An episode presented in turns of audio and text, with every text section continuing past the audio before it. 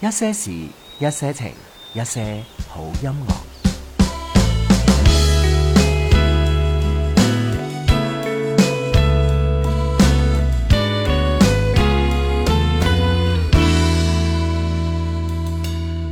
背靠在树枝上，蜻蜓落在露水旁乘凉。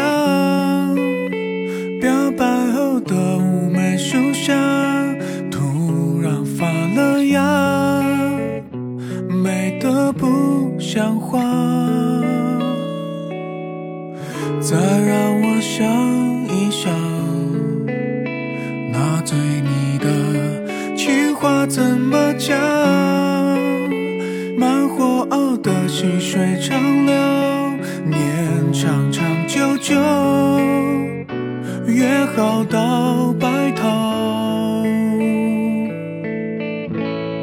你浅浅的微笑，就像乌梅子酱，我尝了你嘴角唇膏薄荷味道，是甜甜的情来的这么确定，因为你每个害羞的反应，你浅浅的微笑，就像乌梅子酱。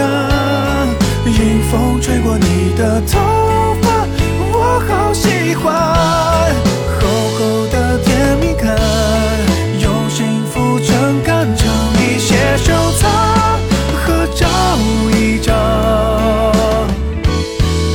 和夕阳。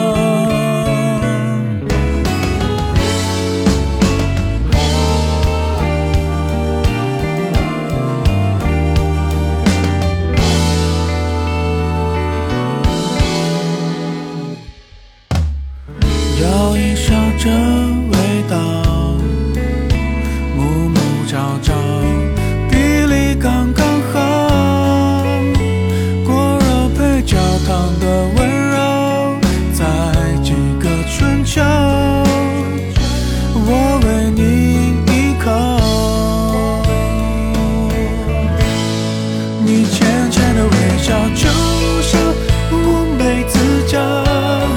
我尝了你嘴角唇膏薄荷味道，是甜甜的情来的这么确定，因为你每个害羞的反应，你浅浅的微笑，就像乌梅子酱。迎风吹过你的头发，我好喜欢。厚厚的甜蜜感，用幸福撑杆，将你写收藏，合照一张，和夕阳。厚厚的甜蜜感，用幸福撑杆，将一些收藏合照一张，和夕阳。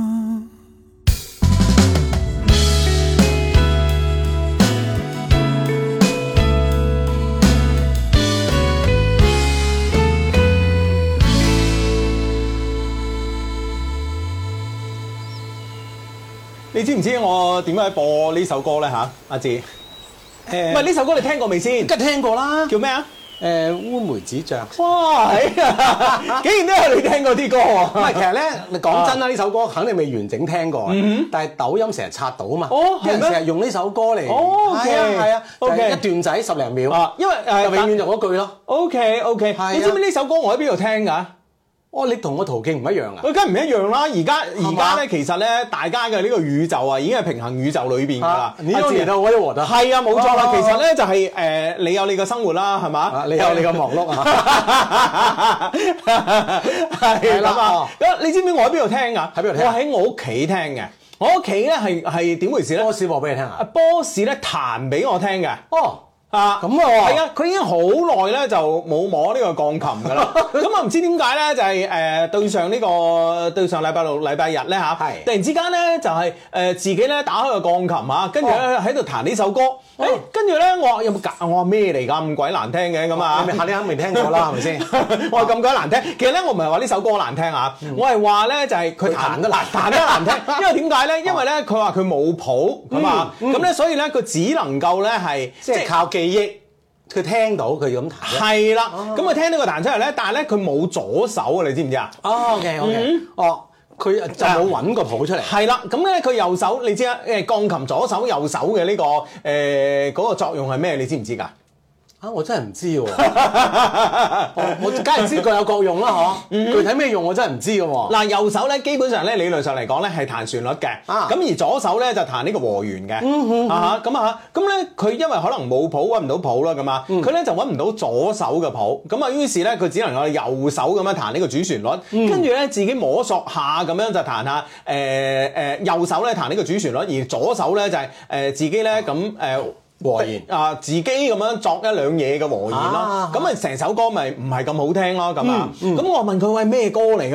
佢話你唔知啊，呢首歌好 hit 㗎咁係樣。啊，真係好熱嘅，真係啊。嗱，大家咧住一間屋咧啊，都係平衡宇宙啊，真啊係睇。嚟我同阿 boss 獲取呢個途徑係一樣啊，唔一定嘅嗱，你又唔同啦唔。一定啊，佢因為咧佢係唔睇抖音嘅。哦，咁咯喎。啊！佢話：，誒、我問佢，我話：，誒、我話我話你誒睇唔睇抖音㗎？咁啊，因為佢自己有手機嘅，但係佢手機咧，我好保護佢嘅隱私啊，我好尊重佢隱私咁講嚇。咁啊，所以咧，我係唔掂佢手機嘅，基本上嚇，我只係沒收嘅啫。 但係我唔打開睇嘅咁啊。咁啊，然之後咧就係誒、我都問過佢，我話你睇唔睇抖音㗎？咁啊，佢話上咗年紀啲人先睇抖音㗎喎。嚇話哦佢佢睇咩啊？嚇、佢睇咩啊？誒呃佢睇小紅小紅書啊，佢睇小紅書誒，仲有我諗小紅書都係呢首歌啦啊係係啊，咁啊小紅書同埋 B 站，嗯啊，佢話誒老人家先睇抖音㗎，咁哎呀我拍一拍心口，我會講更老啲睇咩啊？啊你真係嘅喂你你不如更老睇咩？應該問你喎。 我睇抖音㗎嘛，真係啊你你係成你係淨係抖音呢個去到呢個年紀係嘛我？真係去到呢個年紀啊， 啊得喎 你真係啊！係好 hit，都係即係都係呢一段仔咯，就係嗰幾句咁樣啊。係啦，咁啊多謝啊二六七五八嘅 friend 啊，佢話終於揾到你哋直播啦，冇錯啦，咁啊咁咧就係、呃每逢星期一晚同埋星期三晚嘅九點半咧，喺你而家睇緊呢個直播平台裏邊咧都可以咧同我哋一齊咧傾下偈嘅，咁啊我哋咧嗯就會呢、個誒同、大家咧進行一個視頻嘅直播，hello hello hello 咁啊，係快啦！喺各個平台咧都有視頻直播嘅，咁啊，我哋嘅小程序啦，我哋嘅抖音啦，我哋嘅微博啦，咁啊係冇錯啦，咁啊今日咧誒直播誒、呃一開始咧應該係回應一個 friend 嘅問題㗎，啊嗰、嗯個 friend 咧就其實咧提過好多次意見啦，其實舊年都應該提過意見啦，就話咧我哋嘅呢個節目嘅重聽啊，係嗯啊重聽即係我哋網站上邊重聽㗎嘛，佢話、可唔可以咧誒、呃加上個配速嘅咁啊，哦即係譬如話好似我喺個視頻網站上邊睇呢個視頻咁啦嗯嚇，咁、如果睇劇集嘅話咧一定係加配速㗎嘛，係咪係先咁啊啊，一點五啊二啊咁樣嚇。係啦，冇錯啦。咁啦，佢咧就提出呢個疑問嘅咁啊。咁經過我一個一番嘅深思熟慮咧嚇，我覺得我哋喺呢個短視頻嘅年代咧，我哋尚且咧喺度堅持做緊呢個長音頻啊。我哋咧就要堅持得更加徹底一啲。嗯係， 哦唔允許用配速。 唉，冇錯啦。係嘛？係咪咁嘅意思啊？係啦，冇錯啦。係啊係啊唔係唔允許，而係咧就係哦就係覺得冇必要啊。係，哇係，係咁啊，有啲嘢咧就等佢咧誒維持翻我哋原來啊。做嘅方式係點樣就係點樣啦，嗯咁啊、咁啊，大家咧如果咧要聽呢個配速嘅話咧嚇，點啊？ 冇嘅誒、喎，可以啊點啊可以自己下載落嚟咧，跟住進誒用一啲嘅音頻軟件自己嚟。啊嚟自己加工啊啊，自己嚟呢個配速播 放嘅，可以咁樣嘅嚇。係啊但係咧喺誒我哋嘅官方嘅呢個渠道上邊咧，我希望咧就係保持翻誒原有嘅呢個味道嘅嚇。嗯，所以係啦喺度咧就幫唔到呢個 friend 啦，因為誒、呃其實咧一直想講嘅，一直想回應呢個 friend 誒、呃所提出嘅呢個意見嘅嚇。不過咧就一直咧都唔記得咁啊，直到今日咧我發一個微博嘅時候咧，佢喺個微博下邊咧發表佢嘅評論嘅話咧，哎呀我先醒起係喎呢件事咧，我仲未覆呢位 friend 喎，咁啊所以咧喺度咧鄭鄭重其事咁同呢位 friend 講一講嘅咁啊啊。嗯，好，阿係 Mi 咧啦就話，阿 Mi 咧就喺泰國嘅芭提雅實時支持雙低啊，暴富暴富啊，讀出咧商城買買買啊，咁啊，OK，咁啊，誒、 呢個 friend 話誒 Hugo 講嘢已經係普通人嘅一點五嘅倍速㗎啦，咁樣冇咁快，冇咁快，冇咁快咁啊，OK，咁啊，如果上我哋商城買買買咧，哇，今晚咧就真係抵啦咁啊，因為咧眾所周知啦，咁啊，琴日咧就係呢個智叔節咁啊，咁我哋智叔節咧就有呢個活動嘅，咁啊，好咁啊，誒、我哋呢個商城上邊啊，兩樽嘅牡蠣濃縮片啊，即係我哋所講嘅呢個生蒸誒、呃生蒸片啊嚇，就送呢個老司機赤霞珠乾紅一支嘅，就送呢個老司機啊，送呢個老司機，誒、呢度咧就有支老司機嘅，咁啊，係係啦，咁啊呢個咧係上我哋官網先有嘅，咁啊啊咁啊買兩盒呢個牡蠣牡蠣片咧就送一支嘅啊老司機赤霞珠乾紅葡萄酒一支咁啊，咁啊誒總價咧係五百九十八蚊，咁啊原價咧就一三一八嚇一千三百一十八蚊，但係咧誒而家咧智叔節咧做緊呢個活動嘅話咧就係五九八就得啦，兩五九八咧係兩盒牡蠣濃縮片咁啊，係啦咁啊係啦兩盒呢、個，再加上咧一支嘅老司機，哇喺相得益彰啊，真係嚇、嗯哼，咁啊真係大家都明白咩意思㗎嚇、當然啦，仲有老司機嘅赤牙豬誒、呃、乾紅一支啦，加八包嘅強佬牛丸或者牛筋丸嘅係二百四十八蚊，二百四十八蚊，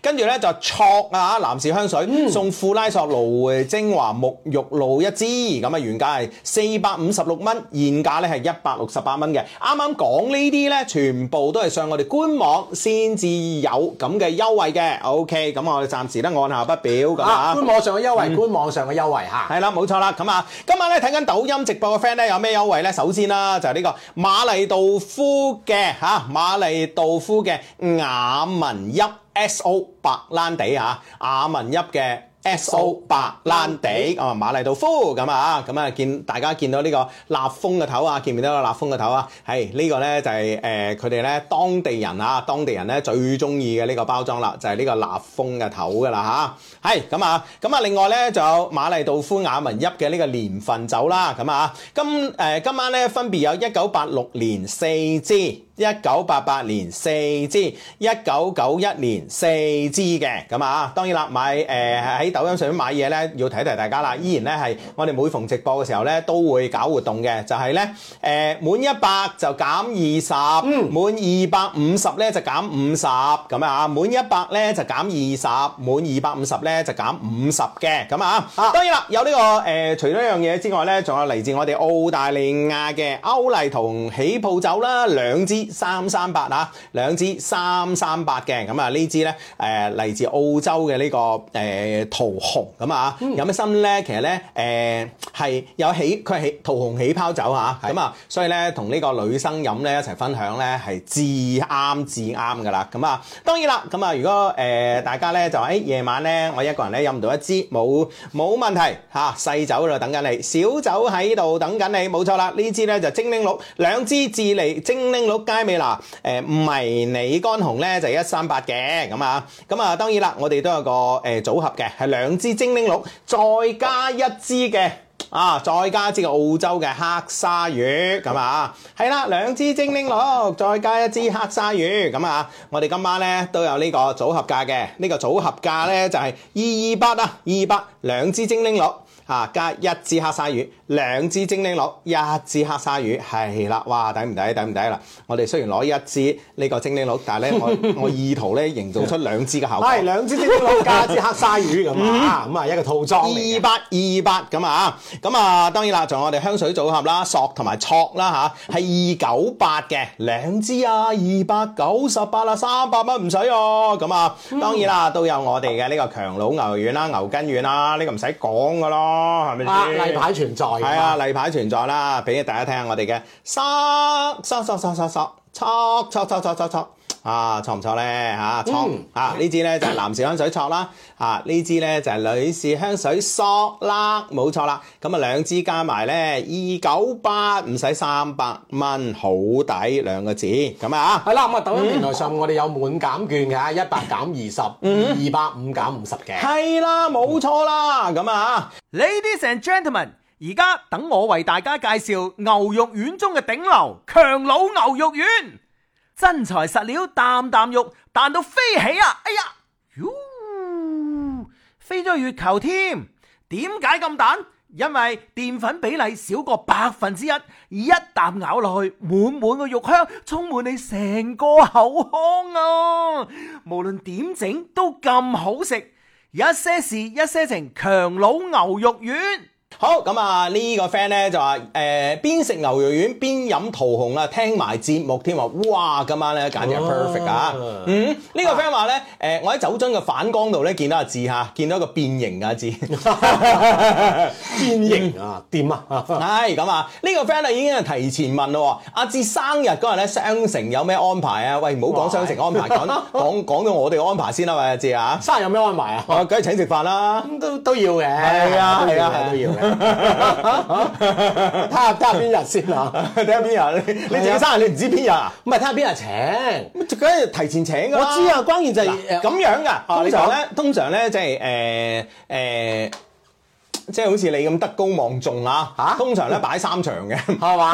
連河三日咁啊，咁 嘅你。係啊，咁啊啊，係啊，咁樣，喂，大佬係咪先？你咁多年啊，你咁多年係咪先？係嘛你好多朋友噶嘛，哦你知唔知啊？係唔同係我哋啊，廿五歲冇乜朋友，係嘛啱啱出嚟社會，啱啱出嚟社會啊， 都渴望交朋友，所以咧，我我係好希望咧可以參加好似你咁嘅啊生日嘅呢個大 party 嘅。啊識到啲 friend，唉，冇錯啦，初出茅廬可以識多啲朋咁友樣啊嘛。啊 嘛，咩咩哇，根本要食咗個星 期啊，唔誇張啊咁當然啦，咁如果一個星期嘅話咧，我覺得係最好嘅，但係起碼都三日㗎，至係嘛係啊，咁緊要咩係啊，我都未見過啲咁大嘅場面 咯， 你唔使 你唔使見過㗎，你自己創造就得㗎啦，係嘛知係咁啊嘛咯？唉，真係啊！計劃下計劃下。計劃啊嗱，咁啊，大家聽住啦。OK，咁啊，到你生日嗰時咧，我哋商城咧自然啊，啊咁啊有優惠有優惠啊唉，都會有優惠嘅，請放心啦嗯都會有嘅。咁啊，呢個 friend 咧連擺三日，一日三餐咁啊。呢 個 friend 咩嚟？佢話自嘅生日蛋糕究竟係插幾多支蠟燭咧？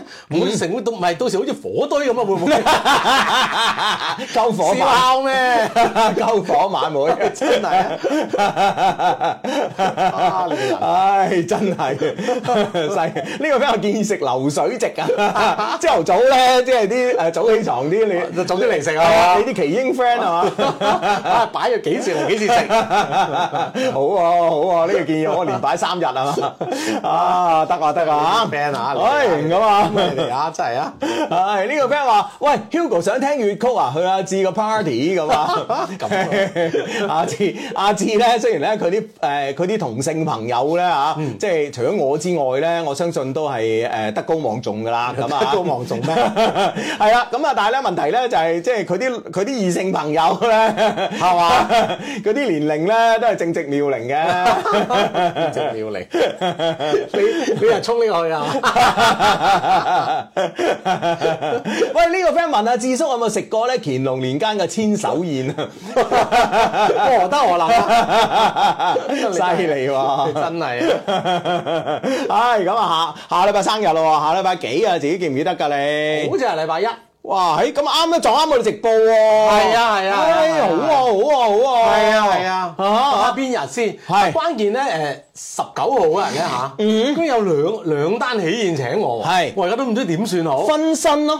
嚇，我就分身乏術啦，啊，點咁樣你分咧？？嗱，你咁樣噶嘛？係啊咁嗱，我我我，你你講出嚟，你講出嚟，係分別嘅地點喺邊度？嗱，一一個我同你講咗啦，喺走誒誒中環廣場中環廣頂場樓啊，係啦，一個喺四季，係啊，四季係啦， 啊，咁樣咁兩邊咧，家庭條件邊邊個好啊？ 咁我又唔知嗱 嘅，，而家係咁樣啊㗎，點點點點咁咧而家咧係基本上喺我哋大灣區咧擺酒咧嚇，係嗯咁啊如果誒家庭條件比較好啲嗰啲啦，因為我係呢個婚宴嘅愛好者嚟㗎，啊你對係咪先呢方面有了解係冇錯啦，基本上咧係唔使俾人情嘅，係，係，嗯，你你有冇食過啊？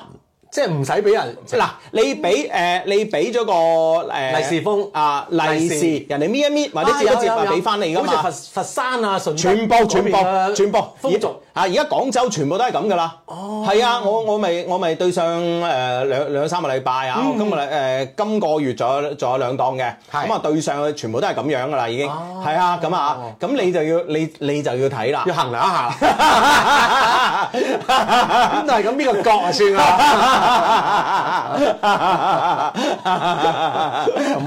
係啊，即係嗱呢個呢個出於經濟考慮啦，因為我唔知道你兩個朋友嘅交情如何啊嘛，咁啊，咁咧其實咧我更加傾向於咧你早啲去誒，你咧就係誒第一場咧去四季。係啊，因為四季咧就基本上即係誒去得四季擺咧，通常啊，我同你講咧就係誒誒，即係應該講咧就係、但一般係遲開席喎，四季。係係係咪先啊咁、你諗下喎，啊啊，你嗰檔喺酒吧嗰、個，可能可能都冇甚。更晏啊！ 係啊，可能冇十一點都唔搞 㗎喎。你去嗰檔咧，你就你就當係一個去啊一個 after party。 O K，啊即係先去四季，係先落再去四季 after party，係冇錯啦，係咪先？啊，食完翅先走， 誒四蚊食 翅，食埋鮑魚先走，喺四季，咁樣啊係咪先？嗱，咁你你坦白講啦，係嘛？你你四季你一定有鮑魚啦，嗯一定啱唔啱啊？係咁啦啊係啦係啦但係你你去中華廣場嗰啲頂樓酒吧邊有鮑魚啊？啱嘛？係之後走嘅啫嘛。啱唔啱 啊？嗱，咁樣嚟分配下時間，知唔知啊？好冇咁早嘅，哦啊諗諗咗酒吧咪十一點佢哋跟跟住新郎新娘先嚟，我懷疑。 咁咯喎。係啊，唉，都係係啦，啦哦嗯咁。啊係咯，咁啊即係啊十九號有安排啦，我睇下啊十九號之前啦嚇，食飯食唔飯，係啊，咁啊，咁啊，誒誒，十九號之前我要度一度期俾你嚇，係嘛？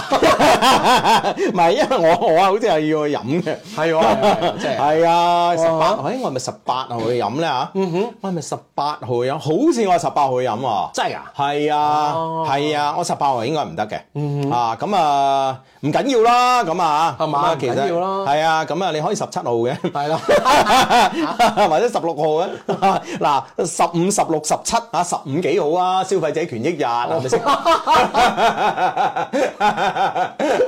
據理力爭要開口 啊！係咁啊，就咁定啦咁啊，哇，開心啊，開心啊，咁啊哇，真係係咁啊，呢個 friend 話 Hugo 啊，今日咧俾老闆 dis 啊，之前咧過往啲舊公司咧都誒喺過往啲舊公司都冇俾人 dis 哦過，超唔爽，唉，有乜所謂啊，老闆呢啲嘅嘢係咪先啊？你出份糧咧，其中咧有一部分係呢個賠償嚟㗎，就呢樣嘢啊，係啦，咪老闆都係咁噶啦，係嗯咪先嚇？之前嗰啲係即係叫唔正常係嘛，唔正常現象嚟係㗎。啦，咁啊，如果啲公司正常，你唔使走啦，係咪先嚇？所以咧，你而家終於嚟咗間正正常正常嘅公司啦係啊，嚟咗間正常嘅公司啊，真係恭喜你啊，真係啊！係啊係嗯咁啊，呢個 friend 咧就係 Hugo 啊，硅谷銀行啊，誒破產對於你嚟講有冇影響到啊？咁啊，嗯唉，好遺憾 冇。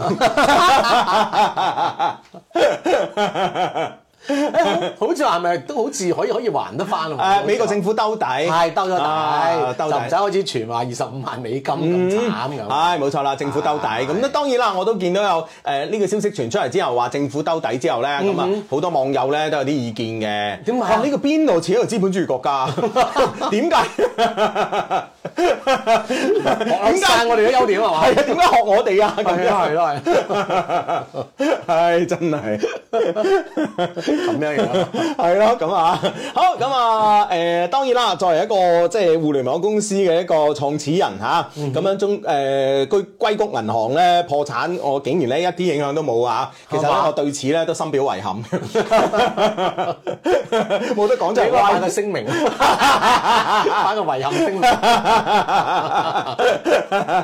係啊，作為一個即係互聯網公司係咪先？其實都幾丟架㗎，真係，唉，真係，唉，唔好講啦，唔好講啦，丟架啲嘢唔講住啦，唉咁啊，唉， 係咁啊，好，咁啊，呢個 friend 咧就有風頭啊，先至咧去硅谷銀行儲錢㗎嘛，哦咁啊，即係意思我哋冇風頭啦，咁啊，其實咧，誒，江湖上咧，其實其實咧，我哋誒。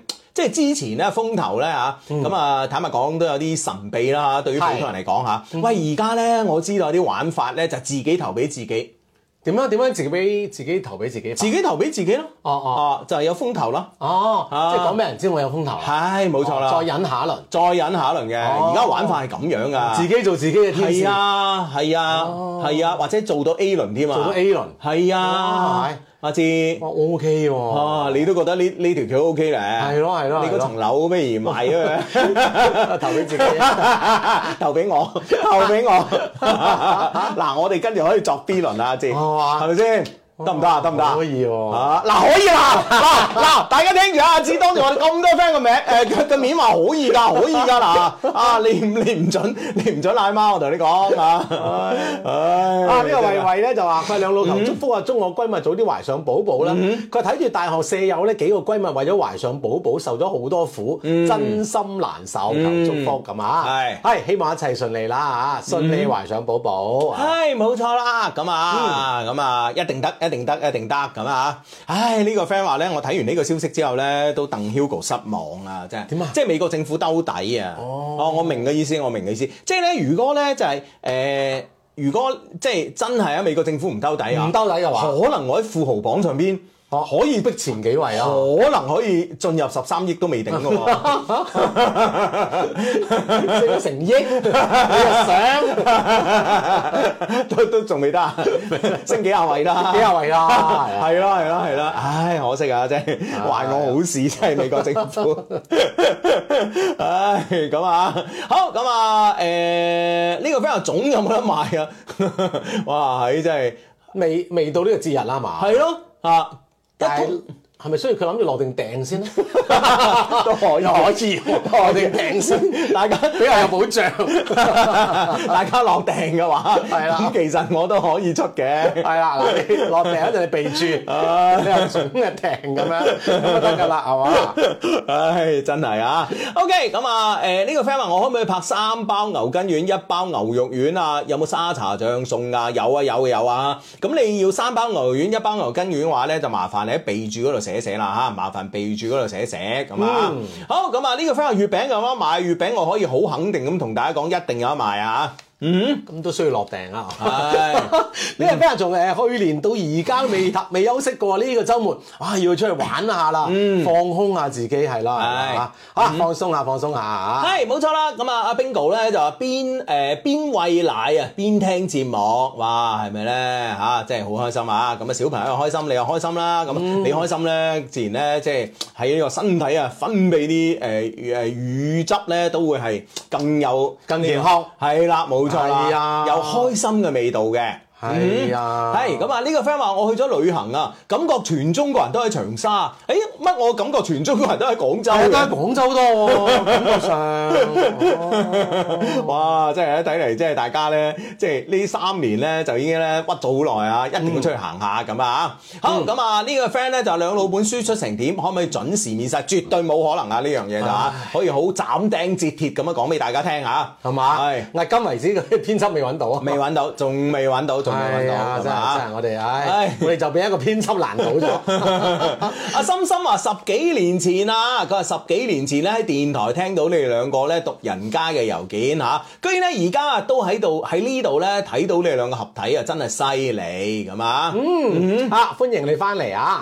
啊，呢個 friend 話女生用錯嘅香水香水怪唔怪咧？老婆日日都用我嘅錯啊，咁樣唔怪嘅，俾佢用咯，嗯係咯，唔怪係咪嘅，你即係佢嘅佢嘅，即係你啦，咪就係咯，你你所謂啫，係啊，而咁且你一啲都唔怪啊嚇。係冇錯啦，咁啊，嗯係呢、個 friend 話 Hugo 好 down 啊，因為咧媒人婆啊同老公啊誒同、老公奶奶喺背後咧誒、亂七八糟啲嘢講啲啊，俾我阿媽聽到，次次嚟質問我啊，我都想離婚啊，咁啊媒人婆你都結咗婚啊，關你佢仲可以喺度搞搞震做乜嘢咧嚇？呢、個媒人婆真係嚇即，係佢服務跟蹤咁啊耐 㗎 嘛，喂真係跟蹤幾年啦？啊呢個服務結咗婚咪已經功成身退啦啊嚇。係咯係咯，已經唔記得啦，見到你面可能怕唔認認得都似啦。哇喂啊大佬收咗啊哦哎我哋錢，售後服務得喎，係咪一直爭人啲錢？ 所以一路講啊。 一路爭人啲錢，你冇計啊，大佬咁啊，睇下條數結清未係咪先 啊？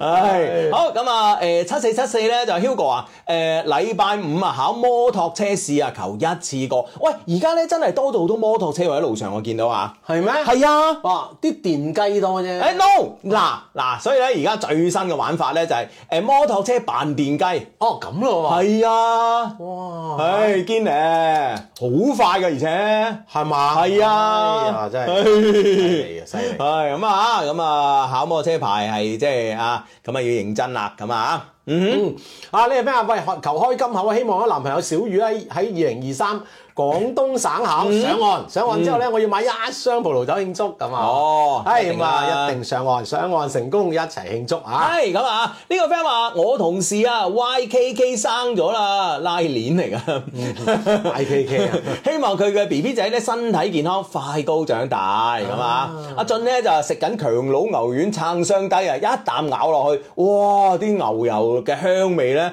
滿口都係啊！擠晒出嚟，正所謂齒甲留香啊，所以咧決定唔刷牙咁啊唔得嘅咁啊。 啊食完先，食完先，係咁啊，唔刷牙唔得嘅。人咧嗱，我同你講，一定要刷牙，一定要刷牙，因為咧，其實咧最新嘅誒、呃其實都唔係最新㗎啦。咁啊，之前幾年咧都有呢個科學家咧係研究緊一樣嘢嘅，就係咧呢個誒，呃佢、喺牙周炎嘅呢、個呢、個誒、呃病人嘅口中咧提取一啲嘅細菌，嗯，原來咧係同呢個帕金遜症啊、阿爾茲海默症啊，sorry 啊啊。係咁啊，咁咧嘅嘅嘅患者咧嘅大腦入邊咧有同一種嘅細菌嘅，所以咧就係嘛係啊係啊係即啊係係啊，手震嗰種 嗰種病啊，係嘛？係係係咯係咁咯啊係咯，嗯，哦，咁你嗰種知細菌。係啊，有同一種嘅細菌，咁所以咧佢就懷疑咧就係而家就研究緊嘅，咁啊研究緊呢兩種誒、呃牙周病嘅呢個細菌同埋呢個阿爾茲海默症之間有咩關係？哦但係 anyway 咧，就係如果咧誒、呃坦白講，即係我嘅理解係咁樣啦。佢係雖然係一個科學家，佢仲未研究呢個最終嘅結果出嚟啊，但係對於我嚟講，我已經有答案啊嘛，係咪嗯係先點啊啊？？防患於未然係。幾打嘢啊，刷牙，千祈唔好有係啊牙周病，係啊係啊咪先？買牙周病咧，喂，大佬你整咗啲細菌落個口度，係咪先？啊啲口你知啊，通過口腔黏膜啊，或者血管啊，十十十上到好快啊嘛，係咪先？啊，研究下研究係下，啊即係研究出有有關聯，咁點算啊？唉冇錯啦。啊你話香港腳嗰啲話由底 傳到上個腦度，啲啊！ 個路程遠啲啊，係咪先？哦係啊啊，。反正防患於未然。唉，冇錯啦，咁啊，大家咧記得日日刷牙，日啊刷牙口腔衞生好緊要係日刷牙咧記得用我哋一些事一些情嘅牙刷啊，知唔知啊？嗯，誒，我哋支牙膏咧嚇，仲有我哋一些事一些情嘅牙膏啊，知唔知啊？嗱。唉，咁啊，嗱，記得啦，記得啦，知唔知啊？一定要用我哋一些事一些情嘅牙刷同埋牙膏咁。係啦，你就咁啊配合之後咧，係啦，你就口會腔老好衞生啊！係啦，冇錯，老人痴呆症咧都離你遠啲啦，知唔知啊？記得記得記得啊！嗯，跟住落嚟係一些好福利時間，節目下載專屬福利，內士迪斯牡蛎濃縮片福利價，牡蛎片專門為男士調養身體，提高精力，正品嘅全網最低價，堅持調養，成個男人翻晒嚟啊！即刻上 Q 魔購買啦！啊，呢個 friend 話：哎呀，我上個星期因為食錯嘢啊，即係輻射要住院補胎幾日，哎呀！喲希望肚入邊嘅 B B 順順利利到預產期先出嚟啦，咁啊，係係一切順利嘅，啊，冇事嘅，冇事嘅，係冇事嘅，咁啊，係呢個 friend 啊，翡翠又問余文樂仲有冇下文喎，真係冇下文喎。其實我都我我都有時覺得啲 friend 咧，即係點解即係即係吊我哋嘅癮嘅咧？係啊， 講到咁啊，係啊，係啊，真係攞命啊！嗯係咁啊，呢個 friend 話，Hero 哥話講啊下咧，美國大熊貓啱啱呢幾日咧啱啱嘅消息咧，睇到之後咧好心痛咁樣。喂，我真係覺得真係又係真係慘絕人寰啊！喂，你自己唔唔上心啊係咯嗯唔該你又送翻嚟啦，係咪先嚇？喂，而家而家話嗌佢送翻嚟，佢而家到底呢個中間有啲咩問題啊啦？阿志？唔知啊，佢佢冇冇講有問題係嘛？即係佢動物園方面咧就冇嘢啊，冇嘢啊，係啊係啊，咁係啊，佢冇嘢根。本冇話諗住送係嘛？咁但係你點哇，大佬你見到啲咁樣，即係好似見到自己啲親人咧流落他鄉咁樣，俾人恰咁樣，跟住想嗱聲接啊返嗱，你一接佢翻嚟當然啦，係咁啊但係係對方又好似冇呢個意願喎，係唔嘛知係咪咧？唔知係嗱咪呢件事你負責跟下。啊，我同佢傾點啊？係咪有咩意思啊？ 係冇錯冇錯冇錯啊！唉嗱，你你你負責跟下，即係嗯禮拜三有啲咩最新消息，你嗱聲咧同各位 friend 匯報喂，啊。呢個 friend 已經跟到啲一啲消息，佢好似話六月份送翻嚟喎，係係咪真啊？嗱，你負責跟啦，你負責跟啦啊嚇，OK，OK。嗯 OK，咁啊，呢個 friend 話雙低啊，三年異地戀啊，冇話題啦，應該點辦啊？咁啊，咁如果真係兩個咧就缺乏一個共同嘅話題嘅話咧，其實咧誒。相信啊，相信咧呢段感情咧，誒、唉，點講咧喂，會唔會揾啲新嘅刺激啦吓，即係見嘅見嘅密度密啲得唔得咧？哦，唉，我你想 點啊？你想點啊？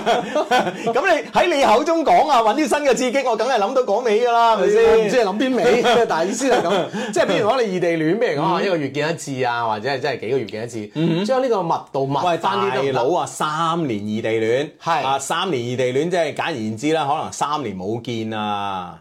唔知啊，係啊咪咯，咁係咪見啊？無論無論點有冇見過啦嚇，咁見下會唔會即係對呢件事有正面幫助？嗯嗱，我係我係咁樣推導呢件事啊，字啊，你睇下啱唔啱嚇？嗯咁咧就係你三年冇見，咁啊唔知咩原因啦嚇。但問題咧，你哋如果繼續傾落去，會唔會結婚咧？嗯咁如果結婚嘅話，你哋係咪都係唔見咧？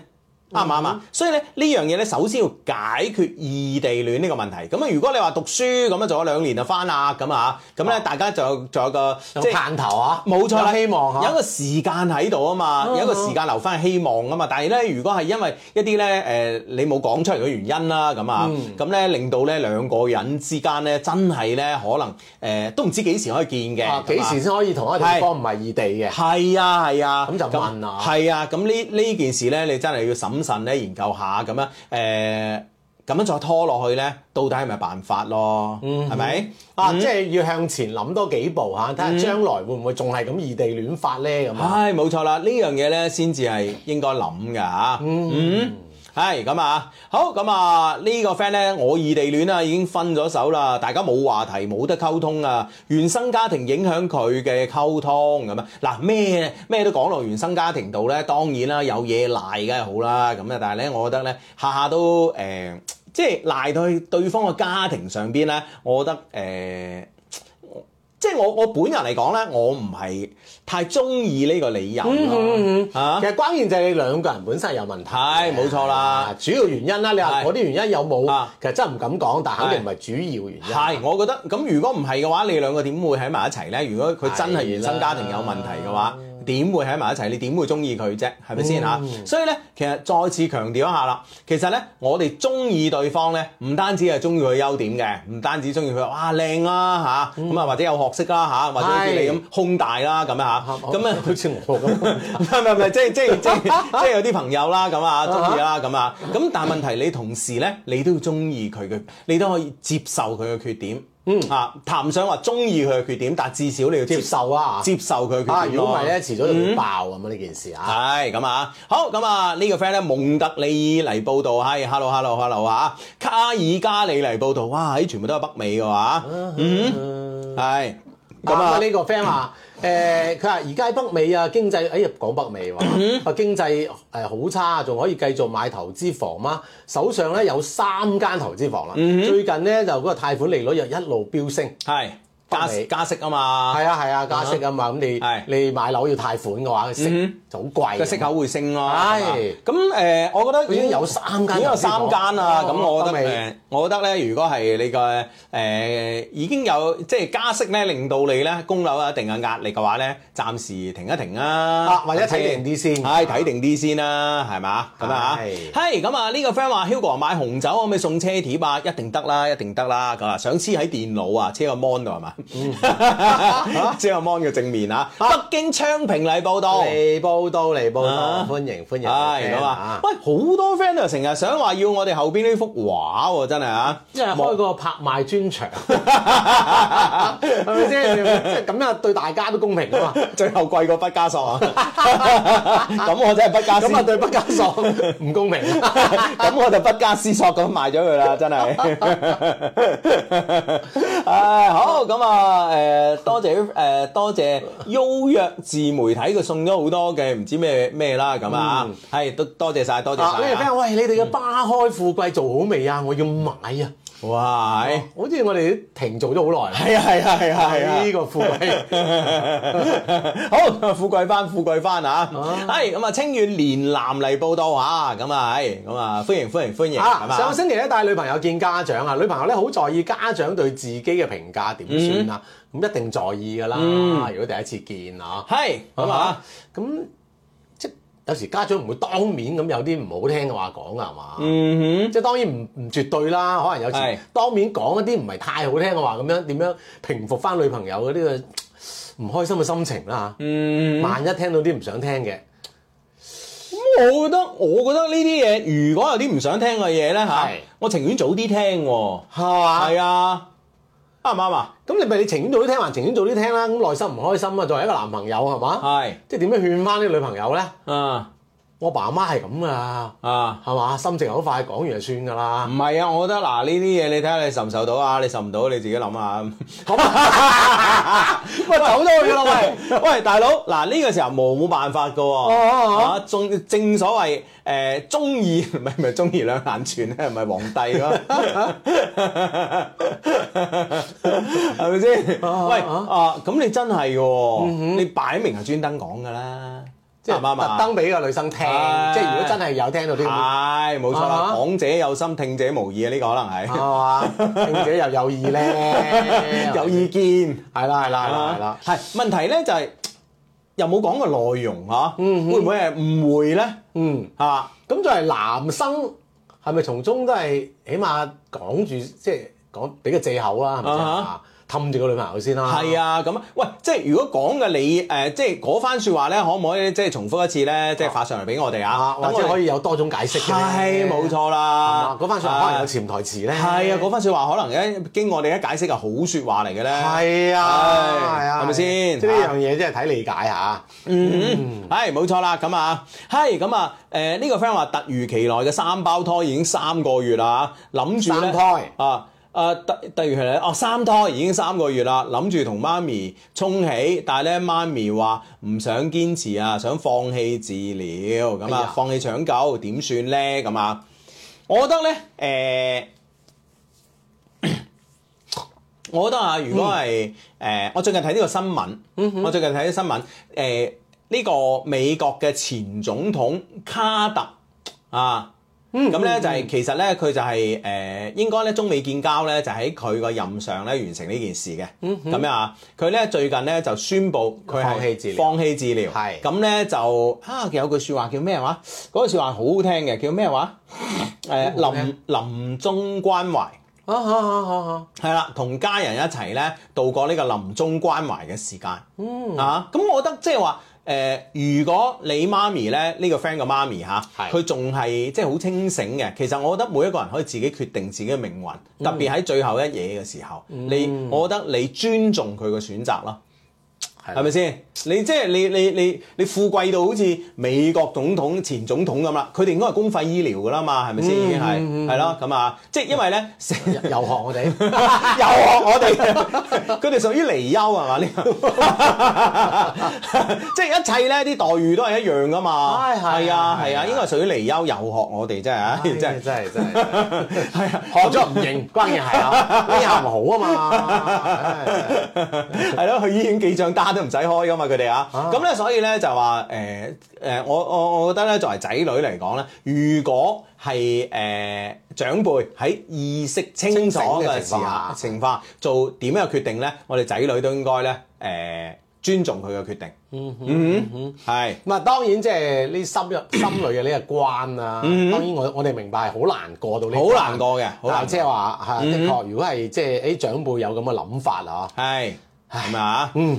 好咁啊！呢、個 friend 話：相低啊，祝我媽子咧身體健康啦，百病消除啦，唔讀到零，讀讀讀嚇。嗯。係啊呢啊呢個 friend 話，誒其實可以咧勸你媽咪咧試下中醫咁嗯樣，OK 啊各種辦法啦，係冇錯啦，嗯咁啊好咁啊誒呢個 friend 話我之前啊呢個 friend 係咪之前去過你生日 party 啊？啊邊個，佢佢話聽過你唱呢個飲歌鳳閣恩仇未了情 啊唱咩我？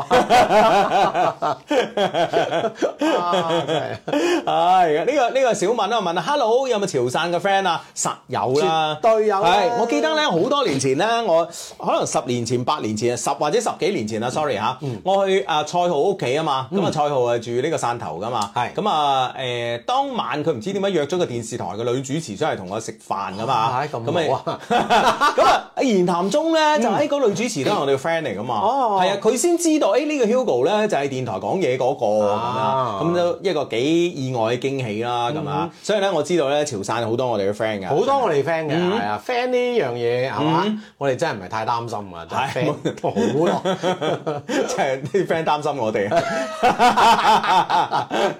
唉咁啊，好咁啊，呢個 friend 咧就話買呢、個誒、呃想買咩話？誒、想買兩包牛肉丸、兩包牛牛筋丸，拍邊個鏈接？咁你啊誒拍呢個四包牛肉丸，跟住咧備註咧就話兩其其誒、呃其中兩包咧想換成牛筋丸就 O K 㗎啦，嗯咁啊、啊，呢個俾人清遠市區人民報道，呢個俾人茂名佬嚟報道。係廣西貴港嚟報道啊！係啊，呢啊呢誒呢個 friend 喺邊度啊？係啊呢佢話。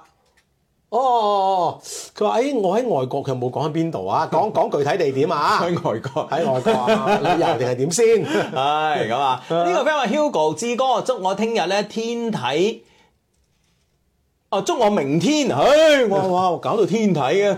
祝我明明天體育理論中考順順利利。啊喂，中考中考都要考體育理論 理㗎。論咁人哋可能唔係中考係嘛？嗱呢個寫住噶嘛老師，Hugo 志哥，祝我明天體育理論中考順順利利咁啊！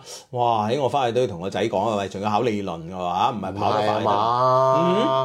係嘛？佢係咪係咪啲老師嚟㗎？唔知啊，反正 anyway 啦，咁啊，誒，啊，一切順利一啦！切順利，一切順利啊啊！！呢個 friend 啊，多倫多嘅 friend 嚟報道，係禪城區報道嚇，吳川嚟報道咁啊。嗯唉，肇慶人民、汕頭人民都嚟報道，唉歡迎歡迎歡迎，冇錯啦，咁啊，哇喂，誒、以前咧我哋食開嗰間咧吳川好未來咧，哇而家變晒網紅店，你知唔知啊？咁深條巷入邊，係啊，九曲十八彎，係啊，東網啊全部啊，哦全部去食飯冇一個廣東人啊， 咁吳川人更加去入唔到去啦，啊真係。紅 排唔到隊 啊，咁緊要咩？係啊，哇！而家真係好誇張，我同你講，誒、嗱。誒、我 friend 就係、誒、我 friend 係訂咗幾日啊，唔知好誒、好未來都訂唔到嗯，啊！佢話全部老闆 full 晒，嘛跟住個老闆咧之前咧，有冇擴張嚟㗎？我唔知喎、咁就、反正咧之前疫情嗰時咧，舊年啊、前年啊咁、啊一日到黑喺度發朋友圈噶嘛，而家、從來都唔發啦，而家係嘛？係啊，忙一陣啊，做唔切啦。唔 得閒化。做唔切哦啦，係啊咁啊，而家咧嗰間啊，誒、哎呀嗰間朝天路嗰間叫咩話？雅苑雅啊苑，雅苑，雅苑雅，苑又係全部都係講普通話嘅，嚇即係唔知點解咧嗰嗰間全。廣州都係人啊嘛，你唔覺咩？唔係嗰間嘢咧，就唔知點樣以訛傳訛咧，就廣州嘅富豪飯堂，係係啊，就因為佢貴可能，貴係啊可能因為佢貴，啊，五星級大 排檔啊，我覺得即係應該咧，其實其實雅苑咧就係誒啲嘢好食嘅，好食嘅啊啲嘢好食嘅，但係咧誒其實咧就真係可能係兩千年之前。嗯可能係好多有錢嗰輪揾到，即係嗰個年代揾到錢嘅人錢嘅咧人，啊去嗰度食，因為嗰時已經好貴㗎啦嘛。係但係咧呢十年八年咧，我都從來冇聽過話有有錢佬去雅苑食飯㗎。係嘛？係啊都離遠嘅啫嘛。係啊！ 哇，嗰啲食飯咧，我誒、我前幾日去咗中山啊，我上個禮拜去咗中山啊，哦係係係係啊啊啊，啊！點啊點啊點啊點啊！咁啊，梗係好食啦！中山係誒嘛？去海去海港食呢、個阿李老闆請我海港食呢個鮑魚啦，哦係啊，咁你去到中山，你唔去麥港飯嘅地頭食下鮑魚啊？哦正正係咪先？啊，咁啊，係咯，嗱，咁啊一一路咧，中山都好俾你忽視噶嘛，一路咧就中山按下不表噶嘛，哎你呦 咁啱啫，咁啱啫。唉，咁啊，我咧其實就唔不是，其實唔不是。嗱嗱嗱嗱嗱，嗰日我嗌你去，你都唔去啊！ 啊，你真係咁我真係去咗第二度啊嘛我。嗱嗱嗱，中山啊又被阿志咧按下不表啊！ 啊係嘛？唉，點啊點啊？中中山點啊？中山點啊？好啊，中山人傑地靈，係嘛？係啊，咁梗係啊啦。梗係啦，啱啊係咪先？你又按下不表，我費事同你講咁多好嘢啫。 好啊。係咁啊好啊，OK，喂喂喂，你可以你可以嚟吳村咧食呢個爛鑊炒粉，嗯，即係特登整爛個鑊嚟 炒，爛鑊炒 粉，可以可以可以啊，好緊要啊唉，咁啊，呢個 friend 咧，誒，但係聽你誒，但係聽講咧，你讀書嗰時候學校田徑隊啊，練鉛球嘅，好犀利啊，係 啊係啊係啊，小弟不才啊，都有段咁嘅輝煌嘅經歷啊。唉，咁啊，好咁啊，誒、從中山嫁過嚟潮汕嘅路江咁啊，呢、個 friend 話誒，Hugo 啊中山樓市有冇機會？梗係有啦，嗰條深中通道一開，哇係咪先？你諗下前海賣啲屋廿萬咁啊，一平方，跟住中山賣啲樓，哇！我我見到嗰日去誒、中山我誒參觀咗個樓盤，係哇！真係點啊？真係當時想揞錢買㗎啦，係嘛 係啊，後尾揞下我好似冇喎又。諗唔出啊！二百幾平方， 係二百萬包埋裝修，中央空調，哦，哇！即係一萬蚊一方都唔使，啊，唔係咁一萬零蚊一方，萬零蚊萬零蚊一方，一方哇！已經即係靚到揼揼聲，我同你講，靚到揼揼聲。你你你你喺呢啲呢啲樓咧，如果你喺廣州嘅話咧，我同你講啊，呢啲樓如果你喺廣州嘅話咧，最少買一千萬以上，係嘛？係啊先二百萬，二百萬，哇！係啊，二百零萬啦，咁啊，二百零萬啦，得唔得？哇啊！嚴重低估啊！係啊，真係噶，所以大家如果中山嘅朋友真係可以去上東新天地睇一睇啊，係啊，真係得噶上東新天地，你報我報我帶我袋有折頭噶，真係啊！係啊，哦但我識我識得 Hugo 嘅咁啊啊，中山 friend 啊，啊中山 friend，喂真係啊，哇啲裝修咧好企理。啊，係啊，關鍵啲裝修企理，因為你知啊，我我都係比較誒、呃挑剔嘅人嚟噶嘛。但我哇喺二百萬帶埋全屋裝修，你買埋家私就就就得啦啊就入住啦，係啊係啊，咁啊係啊，聽我講完之後，馮寶寶都去啦， OK，OK 唔係喬寶寶喎，馮寶寶， 唔係講笑講笑講笑啊，係係我去睇誒前一日啊，馮寶寶係好似應該買間，嗯。啊！係嘛呢個 friend 話我周末去咗廣州啊，遊咗珠江睇咗廣州塔咁啊，OK 靚嗯唔係靚靚唔靚啊？嗯係啊咁啊，呢個 friend 話點解誒二百萬咁平嘅咁啊？咁有咩二百萬人哋嗰個地方就有咩價價啦？咁咩即係點啊？係咪先嚇？係啊幾千蚊一間屋都有添，喺中國係咪先？每個地方每個地方唔同嘅呢個價錢噶嘛，係咪先？嗯嗯啊，波士頓嘅 friend 啊，波士頓嘅我啊，邊做壽司邊睇直播，哇！唉哎正喎，犀利喎你啊，係喎，壽司師傅嚟啊噶，定係識整壽司係啊，喎定係自己咧，即係中意整咧咁啊，啊。嗯，係，反正係係勁啦哎啊係呢個 friend 話好想念廣州嘅生活啦，好想翻廣州咁啊。嚇，啊咁啊，快啲翻啊嗯哼，好咁啊！呢、個 friend 誒、多倫多嘅誒、Juno 嚟報道咁啊！呢、個 friend 話包埋女，我出三百萬，咁你買一間屋，你休冇女朋友咩？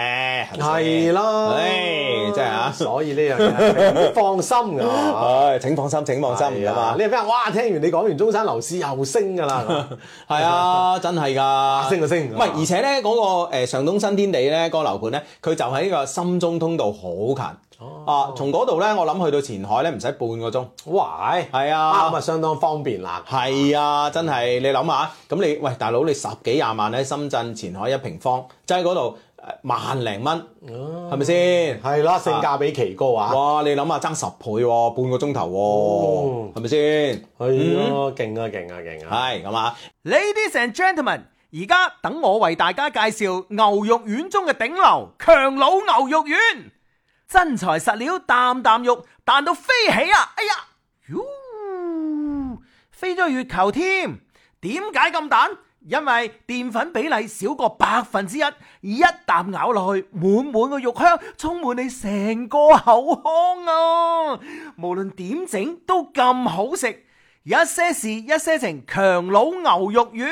誒呢個 friend 而家唔知喺邊度啦，佢話懷念咧一三年前嘅廣州嘅生活咁啊，啊一三年之後又變咗點樣啦啊，或者佢去咗第二度咧？嚇？哦，咁啊係，係咁嘛啊，阿 L 咧就話好多年冇聽節目啦，阿智叔脱單未咁啊？嗯唉，唉呢啲問呢啲問題做乜嘢咧？係啊係啊，幾好啊，係咪先啊？呢嗯係個 friend 話我我屋企喺深中通道徵收賠咗二百萬，係買都唔夠啊，咁樣即係哦。賠咗二百萬未夠買樓。啊咁你再搏誒，你你再自自己補啲啊嘛自己補啲啊嘛，有間咁靚屋，係係咪啊，我先？賠二百個俾你喎。係哦啊，你唔好揸住嚿錢，我同你講，你而家揸住嚿錢咧，越嚟越縮水啊！我同你講啊，係啦，啊就係咁啊係咁啊，哇！呢個 friend 咧講開誒，講開懷念啊，我好懷念婚前嘅生活。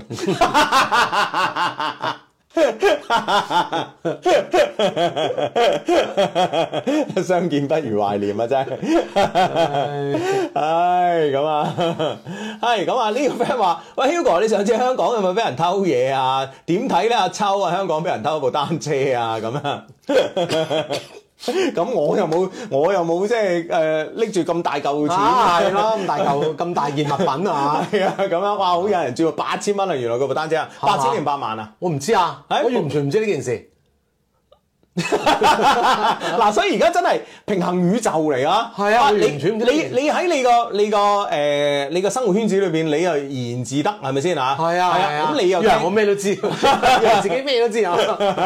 我又以為自己咩都知係嘛八？千啲 friend 話八 K 啊，嗯啊，八八 K 啊嘛，八千蚊啊嘛八千八千嗯嚇有一個網紅嘅抽咁啊，周圍踩單車嘅，咁啊，哇！你所以所以單車嘅運動咧，其實你大家都盡量冇參與啦，嗯咁 啊，係啊，大家睇下阿秋之前張相同埋而家個樣啦，係咪先啊？哦 即係踩單車咧，第一減唔到肥啊，嗯 第二咧真係大家即係啊兩者對比，我知道即係踩單車對一個男人嘅傷害有幾大啦啊，。摧毀有幾嚴重啊！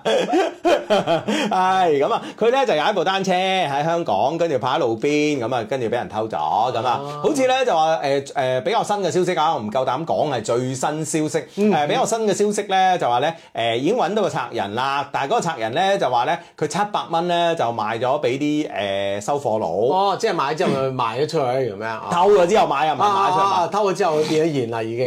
嗯。哦，呢 friend 話：唉，唔好提啦，佢九零後變六零 後，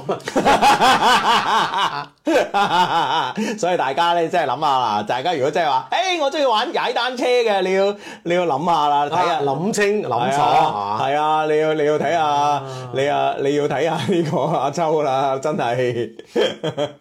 唉，呢、個呢、個呢、個 friend 話直頭九年後變九零後變解放後啊，九零後解放後放後啊，真 係解放前啊，差唔多嘅，真係阿志，你有冇睇過？你你你你有你有冇睇過個樣啫？冇啊！我真係完全唔知呢係件事啊呢個嘛。啊呢個呢個反正吉川木板，佢話係地表最老九零後。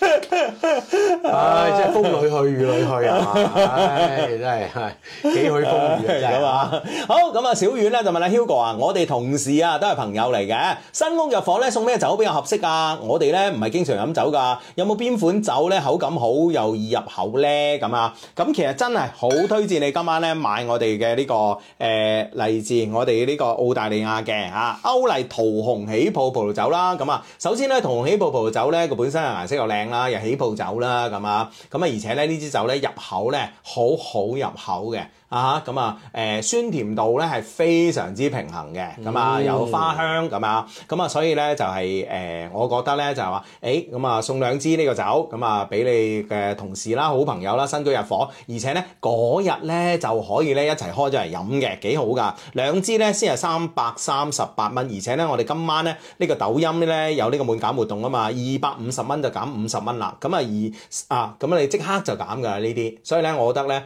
不如咧就係、誒、擇日不如撞日啦，就呢支啦嚇。啊，揀啱呢支咁啊！係啊係啊一定唔會錯。係啊，真係誠意推介，真係誠意推介嘅嚇。嗯嗯。嗯，好咁啊，誒、呢、個 friend 咧，咁啊，你啊，你啊，你啊，friend 點啊？呢個 friend 誒、川呢呢個啱啱個 friend 叫吉川木板啦個個呢個誒網名啊，網名啊呢、個 friend 叫川口督家嚇，嗯佢話咧誒督茄定督家是但啦，督誒督家啦嚇，咁啊川口木板你就讀，我就成日都唔讀嚇咁啊，嗯 你哋真係啊咁哦啊，琴日買咗香水啊咁啊，唉多謝支持，多謝支持好咁啊。哦好好，嗯。係咁啊，好咁啊，Joyce 咧就香水套裝已買，聽講咧好香咁啊，好多謝你嘅支持，多謝你嘅支持啊！係呢、個 friend 咧就係尋晚咧同一個十三年冇見過嘅女性朋友見咗面，咁啊見完之後咧係咪心潮起伏啊？係啊，啊啊，係咯，係咧咁啊，係啊，啊，咁啊，嗯。哇！呢呢個 friend 哇踩踩呢個 friend 踩單車好勁㗎，但係我日日朝早咩啊起身踩，我睇下佢踩幾多啫嚇，嗯，踩六十公里再翻工，係。唔係啊嘛？佢話五點起身踩單車，踩六十公里要踩幾耐到咧？踩單車一個鐘頭嘅速度，好似話可以去到，即係如果勁，即係嗰啲好勁嗰啲啊，啊，競速嘅係可以去到四十公里㗎，咁勁係啊，係嘛咁六十公里都係個半鐘咯，係嘛？但係問題係啊佢佢唔係喺啲即係完全係唔係喺比賽場地啊嘛？咁點可以去到公路賽係去到咁樣㗎，人哋都你環法都係公路賽嚟清㗎開嘛。晒啲車㗎係嘛？嗰乜都啲唔係㗎，你你其實誒、呃、環法比賽。嗯其實誒、呃其實最大鑊兩兩樣嘢啊嘛，係嗯一個咧就標出嚟嗰啲影相嗰啲誒誒路邊嗰啲觀眾啊嘛，啊第二咧就其他單車啊嘛，嗱，呢個 friend 講佢自己講啊，佢話六十公里兩個鐘到啦，佢話四十公里平均速係環法嘅級別，即係嗰個級別嘅選手。咁我梗係知嗰啲級別㗎啦，係咪先？即係人哋六十公里兩個鐘，你就唔識人哋 咯。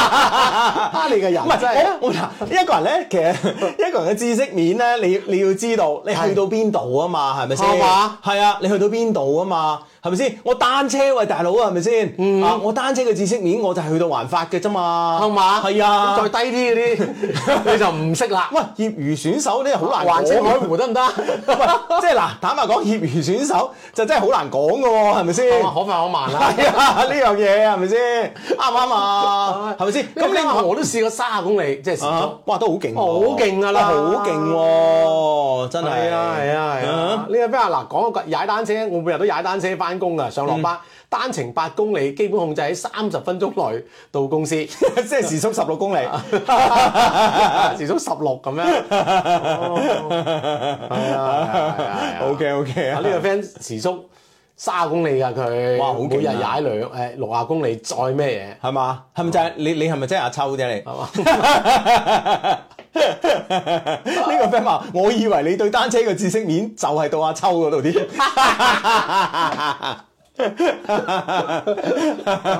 哇！嘢？大呢個佬 friend 話我喺公路度開摩托車，俾一部單車超過，哇！真係情何以堪 啊！啱啱塞住咗啫你，呢個 friend 話：誒守望者話國標二十五公里已經好已經好快快啦啦，係啊！哇！真係哇！啲啲人即係咁樣嚟睇小我啲知識面嘅嚇，點點睇小你知識面就啫以為去到阿秋嗰度，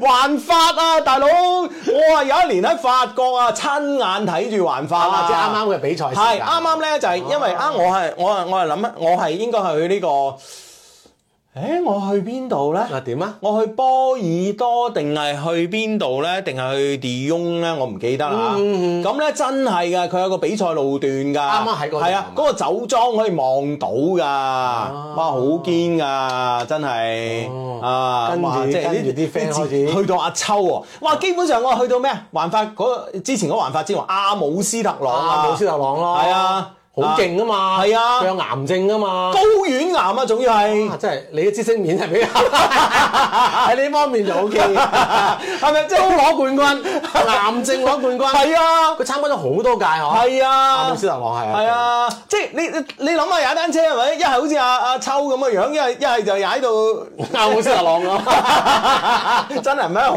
運動嚟啊！大家 大家慎重啊，喂大 佬， 呢個 friend 懶叻啦，個時速卅公里，我踩共享單車都得啦， 我真係唔信啊！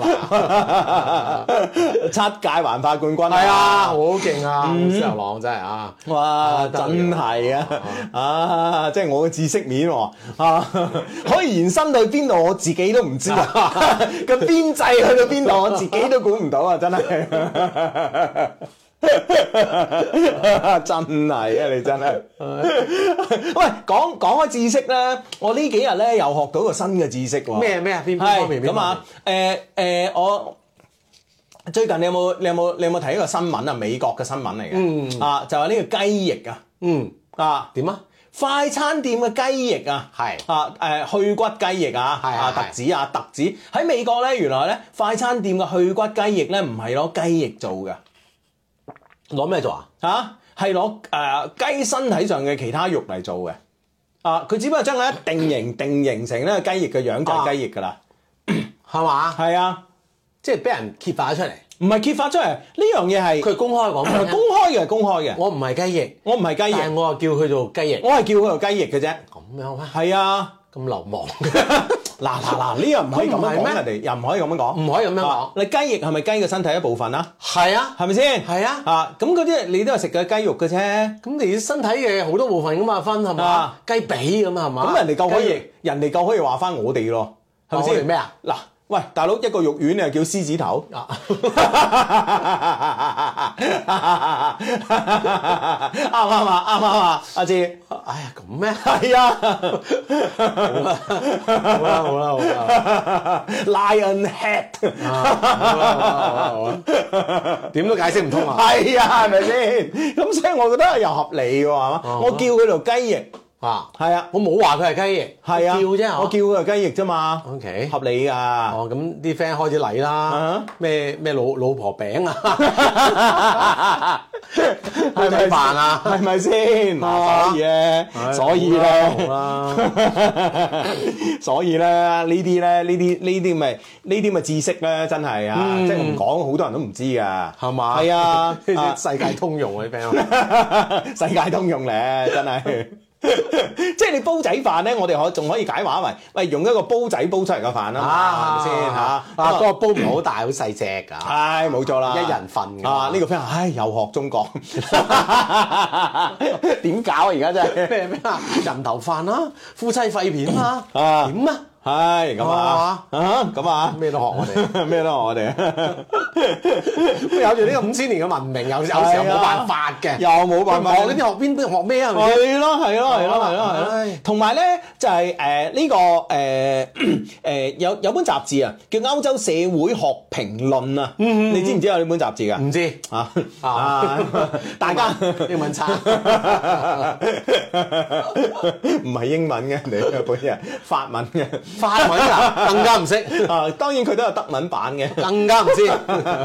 等我話你知啊，佢最近咧就係、呃做咗一個咧好勁嘅一個調查報告出嚟，啊，佢分別咧就研究咗誒五萬九千三百八十七位啊，五萬九千幾啦嚇，五百五萬啊，九接近六嗯萬啊，啦，接近六萬啦嚇，咁啊啊，瑞典嘅男性啊，跟住咧就係、研究咗佢哋跟蹤咗之後咧，跟蹤咗佢哋十一年，哇！係啊，即係個樣樣本數去到六萬，係時間十一年，啊五萬九千幾啦啊，，即係着係啊啦，五萬時間十一年，啊，時間十一年，咁咧佢研究一個咩咧嚇跟？蹤佢咩？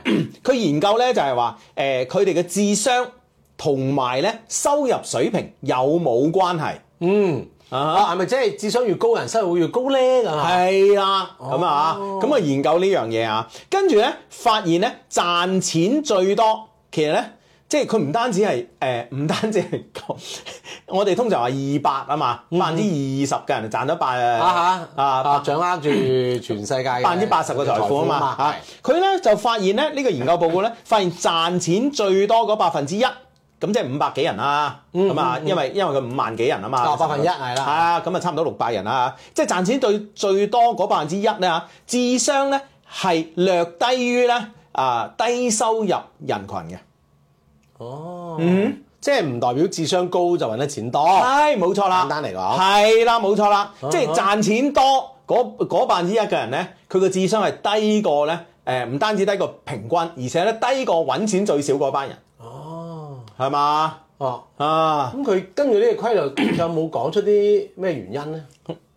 冇，即係講個規律俾你聽。係佢就得出咗一個咁樣嘅一個調查報告咯。哦，啊，係嘛？係啊！哇！我睇完你知唔知一句我哋中國嘅名言咧，即刻點啊喺我腦海中裏邊出現啊！邊個？聰明反被聰明誤，啱唔 啱啊？咁嘅 喎，哎唉唉，聰明反被聰明誤咁啊！我哋中國幾千年前有人總結過啦，係咪先？智商高冇用嘅咁啊！嗯啊，係，唉，即係好啦呢個呢個 friend Hugo 終於知道你點解揾唔 到食啦。其實我唔係好聰明嘅咋。唉，真係慘啊！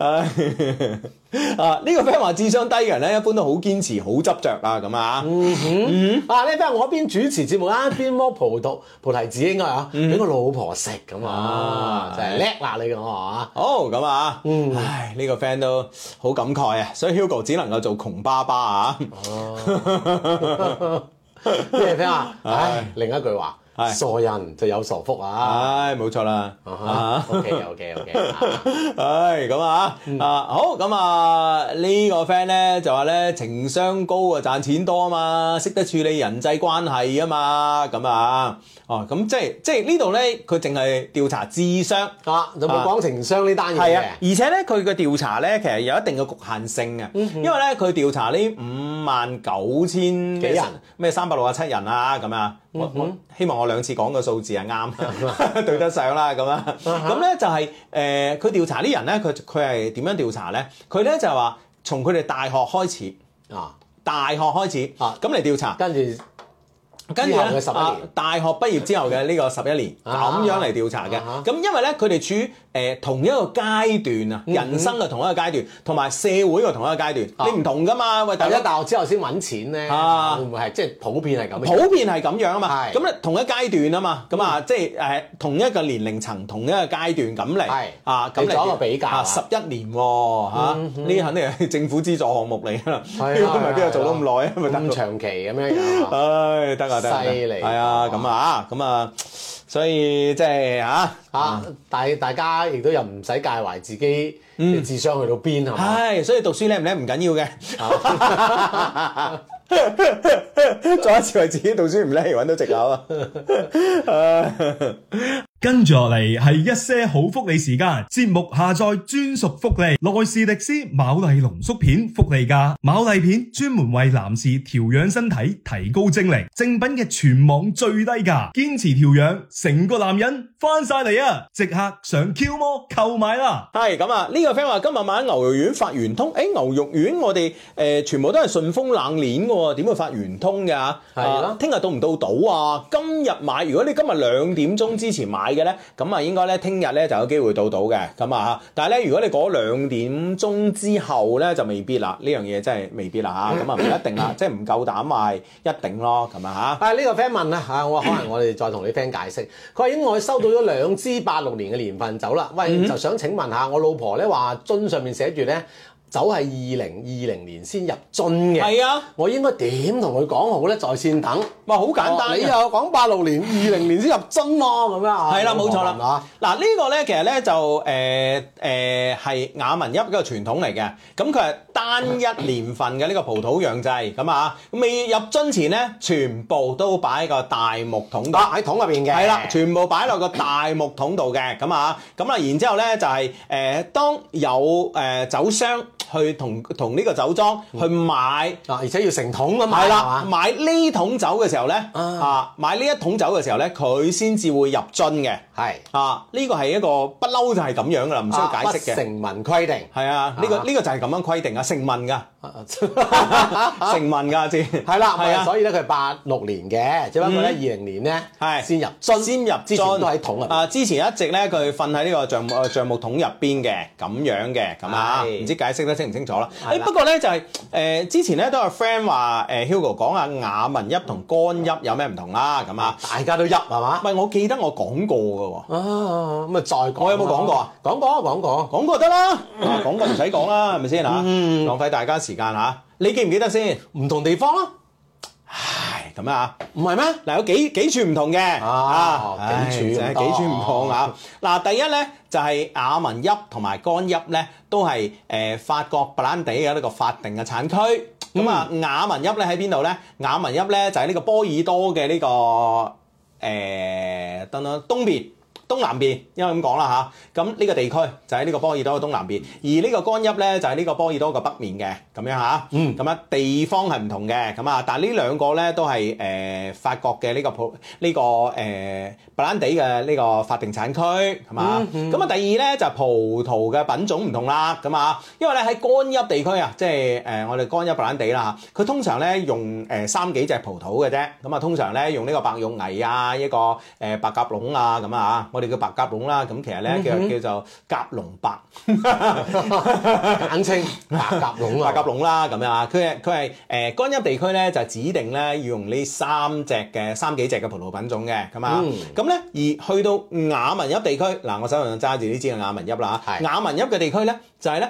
誒、法定咧，除咗白鴿籠啊、白玉危啊呢啲啦，啊諸如此類咧，佢法定咧可以用到十隻葡萄品種嘅。咁所以咧，呢、個雅文邑嘅呢個白蘭地咧嘅口感層次咧會更加豐富啊，會更加豐富啊。咁呢個咧就係葡萄品種嘅唔同啦，第一係地方唔同啦，第二係葡萄品種唔同啦，第三係釀製嘅方法唔同啦。咁啊，咁咧就喺誒乾邑地區咧，一定咧用嗰啲誒壺形嘅蒸餾誒、呃蒸餾器嚟蒸餾嘅，係啊壺形，呃即係嗰種壺形蒸餾器，你可以點？好似隻葫蘆瓜咁嘅，啊啊啊上邊細下邊大咁樣嘅，嗯，啊我哋個葫蘆咁啦，係冇錯啦，冇錯啦，咁啊，咁咧就係誒上邊上邊好好好細啦嗯細，下邊好大啦，咁啊，係係啦，用嗰種嘅呢個蒸餾器嚟蒸餾嘅，係規定嘅。喺呢個干邑地嗯區，但係咧喺雅文邑地區咧，誒佢哋咧就一般咧就係、都有用嗰種壺型嘅，但係大部分嘅酒莊咧用直身嘅，直身嘅，桶型嘅，啊桶型桶型嘅蒸餾器嘅。啊一個葫蘆 形，一個桶嗯形，係啦，蒸餾器唔同啊，咁啊呢個第三點唔同啦，第四點唔同咧就係乾邑咧一般咧就蒸餾到咧七十二點四度嗯就停止蒸餾啦。即係個酒精度到嗰度咧，咁佢哋咧就停止啦，咁啊，嗯咁啊、然之後咧就雅文邑咧，一般咧係蒸到五十度咧就停止啦。就停啦。係冇錯啦，因為咧覺得咧佢蒸誒、呃蒸餾嘅度數咧太高嘅話咧，會破壞咧呢個酒體入邊嘅好多果香啊，好多乾果嘅味道啊，同埋啲花香嘅味道啦。咁、所以咧係有四個地方唔同。啊，即係每個地呢兩個地方嘅標準啊，呢兩種啊，白蘭地哦，仲有第五大唔同嘅，啊，就係咧誒呢個咧誒乾邑乾邑嘅白蘭地咧，通常咧就誒、呃法國咧就賣去世界各地嘅。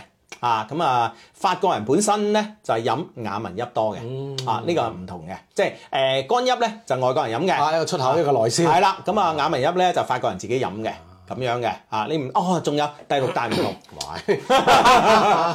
第六大唔同咧就係、乾邑好貴，雅文邑咧好抵飲，性價比好高， 得唔得啊？係啦，咁啊啊就係呢啊兩種白蘭地嘅區別之處係嘛？係一次過講清楚晒，啊，嗯，得係啦，啦，啊就咁啦，咁啊。係堅咧， 你點解咁樣俾個咁嘅笑容俾我啊？堅堅， 唉，咁啊，好咁啊，誒、呢、個誒、曉芙蓉啊，佢話買咗香水送俾老公做生日禮物，佢好中意啊，用完繼續買咁啊，多謝晒，多謝晒咁啊，係呢、個 friend 話小放縱同啱啱嘅歐麗同比口感有咩唔同啊？咁樣其實誒。其實根本上，因為佢哋葡萄品種都唔一樣啊，所以個味道咧係唔一樣嘅。嗯嗯，係啊，所以呢樣嘢不妨啊可以都試一試啊。係呢個 friend 話你講完阿啊志咪一樣唔記得咁啊，咁咯喎，講俾你哋聽噶嘛，係咪先？ 又咪講俾你聽啊係又咪講俾我聽嘅咧？哇 你真你又唔你又唔幫襯啊嘛， 你啊講俾真係 friend 知啊嘛。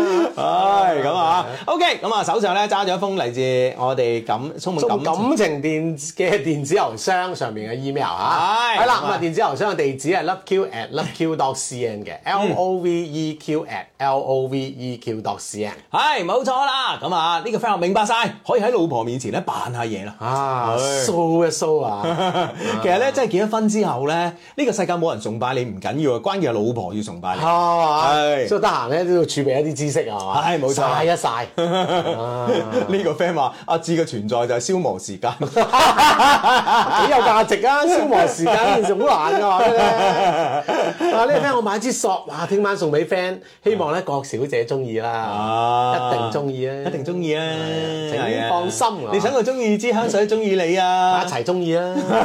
唉，哎呢個誒誒誒呢個呢個 friend 問誒相低啊誒請教下買誒買樓買二樓買埋一個咧，怕唔怕地下水道反水問題？哇，反到上二樓咁 啊，一樓全部塞晒先得喎，咁勁啊係啊，咁啊，咁你做一個啲防誒全屋用晒啲防臭地漏咧，應該就冇乜問題㗎啦。嗯喂，呢個 friend 建議到 OK，佢話小助理，你聽日將呢呢六個唔同剪輯出嚟，嗯，可以喎，可以啊哎係啊係啊係啊，小助理啊，嗯係好咁啊，交俾你做啦，小助理。好咯，咁啊， 小小在咧， 又好多又好多啲嘢做啊！ 唉，呢個 friend 我今年三十九歲啊，聽你哋咧聽咗廿年啦，哇！喺人生嘅一半，係啊一半有多俾咗我哋啊。我嘅節目又做咗廿年，嗯唉啊咁啊！多謝晒，多謝晒阿婷啊，多謝晒啊威婷婷啊，咁啊，誒呢個威婷係咪我識得嗰個啊？嚇 waiting 啊，嗯，好似好似我識得有個 friend 嘅呢個微信名都係叫威婷婷啊嘅。嗯係嘛？係咁啊，OK 咁樣誒。 誒、呃手上咧揸住一封嘅 email 啦，咁啊先講下我哋充滿感情嘅電子郵箱啦，咁啊我哋充滿感情嘅電子郵箱喺呢度，loveq at loveq dot cn 嚇、咁啊大家咧誒、可以截圖嚇，嗱、一聲截圖，嗱一聲截圖啊，咁樣啊呢個咧就係我哋充滿感情嘅電子郵箱啦，咁啊 OK，嗯哼。啊咁啊睇睇聽聽我哋郵件先啊嚇，嗯哼，哦呢、個 friend 話應該唔係啊，阿威婷婷話誒應該唔係啊，我冇 Hugo 嘅微信嚇、 啊，之前有嘅刪咗係 嘛？唉，呢、個 friend 話隻手好肥，咁啊人肥唔通隻手瘦咩？係咪先？啊我三十四歲啊，都聽咗廿年啦，咁啊開心開心啊！係咁啊，好咁啊。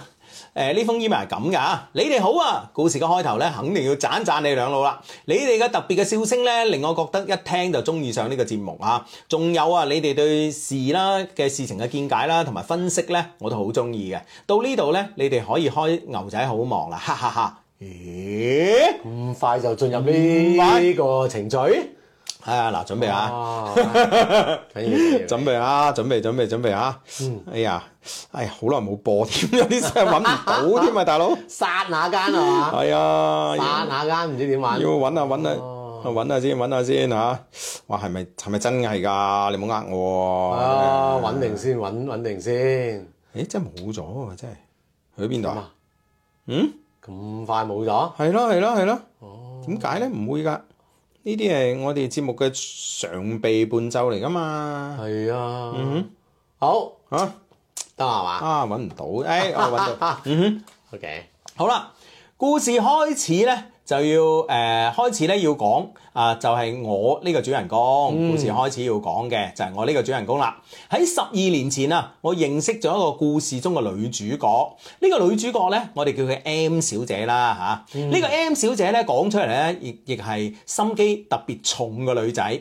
當然啦，喺我嘅角度咧，佢係真心喜歡過我嘅，咁啊。嗯。 咁啊，十二年前一個晚上，我喺故事中 L 小姐嘅介紹之下呢，就認識咗 M 小姐。M 小姐呢，亦係我哋呢區嘅富家小姐啊！啊，身材呢屬於比較細小類型嘅，一米五十五左右啦，啊，嗯有不過呢，就係有前有腰，係嘛？嗯。OK。係特別聲明啊，我所指嘅前啊，基本上都係 C 級以上嘅。嗯哼。啊，先可以稱之為前，唉，即係冇錯啦有前。嗯，冇錯啦，咁啊，啊 Benz C 級啊，啊咁啊， 認識當天晚黑咧，我哋咧就互相攞咗對方嘅手機 number，但咧幾誒、呃之後幾晚咧都冇通電話，亦冇信息，就咁大概半個月咧就已經過去咗啦，我都差唔多咧唔記得呢個人啦。啊，有一日咧，佢突然之間打電話俾我，話無聊，想揾人傾偈，我話可以啊，橫掂我都無聊，嗯。嗯。誒，傾下咯，咁係嘛？係咁啊。搞咁耐先話，誒傾偈啊。係咯，而且咧仲要係 M 小姐咧主動揾佢嘅啊，你喎，講自己無聊啊。嗯。好，傾咩 啦？係咁啊！我先講我自己啦，我情商 I Q 咧，我係情商啊，同埋 I Q 都特別低嘅人啊，大家都經常話我蠢，有錢啊！啊，哦哇，你蠢啲嘛？啊！大家經常話我蠢啊，大概通話半小時啦，我覺得呢，喂有啲餓啦嚇，我就話準備去食宵夜啊，啊咁啊女生聽到呢，一般都話誒、一齊去食啊咁啊啊，作為男生呢，啊我呢，肯定呢都會話冇問題嘅咁啊，果然啊咁我一講話有啲肚餓，想去食宵夜啊，佢就話去啦咁啊，啊呢次呢係我第二次見到 M 小姐。喺呢個宵夜期間啊，我哋兩個談天說地，乜都傾，係嘛？啊係先知道咧，我哋雙方都係比較中意咧，誒、一啲譬如話誒、漫畫啊、cosplay 啊、日本嗰啲嘢啊。係、後來咧喺個手機相片中咧，誒、見識到佢嘅 C 級身材，啊，嗯，嗯，咁啊。咁咯當然啦，因為咧誒喺相點解要相片裏邊見呢？因為咧誒、兩次見面啊，都係長衫長褲咁樣見面咁啊。喎，係，嗯啊，身材唔係太顯露啊，係冇錯啦，咁啊，因為我哋都有呢個共同嘅愛好啊，我哋呢亦通話嘅次數呢相應多咗啦。直到某一晚，我同一個同學 A 啊，係男同學嚟嘅，相約去酒吧呢飲下酒仔咁啦，咁啊哦啊，當晚我先知道啊，原來我呢個同學係 M 小姐誒、識得嘅，即係我呢個男同學 A 啊，啊，佢都識 M 小姐嘅，佢都識 嘅。我當時咧仲要好開心，我話：哇，M 小姐身材好好㗎，咁啊，嘿咁啊係咁啊。當時咧我真係冇留意到咧，我呢個朋友嘅眼神啊，哦直到依家諗翻咧，先至覺得驚，啊係嘛？驚咩咧？係啦，後來咧我同我同學見面嘅事情咧，M 小姐知道之後咧，當晚就約咗我去佢屋企。咦點解我哋呢位 friend 佢同佢呢個同學吓，呢、個男仔 friend 呢個同學 A 同學見咗面之後，俾 M 小姐知道咗，M 小姐就約我哋呢個男主去佢屋企啦係咯，嗯，關鍵 M 小姐識佢同學啊吓，嘛，係咁啊。之間有咩事啦係啦，啊咁啊，到咗個誒、到咗佢屋企之後咧，佢亦係長衫長褲咁啊。但有一件事情係變化咗嘅，就係咧佢主動啊，嗯吓？主動傾偈，係咪主動咩啊？再諗深啲啊開，心啲，係啊，主動傾偈， 主動斟茶，主動噓寒問暖，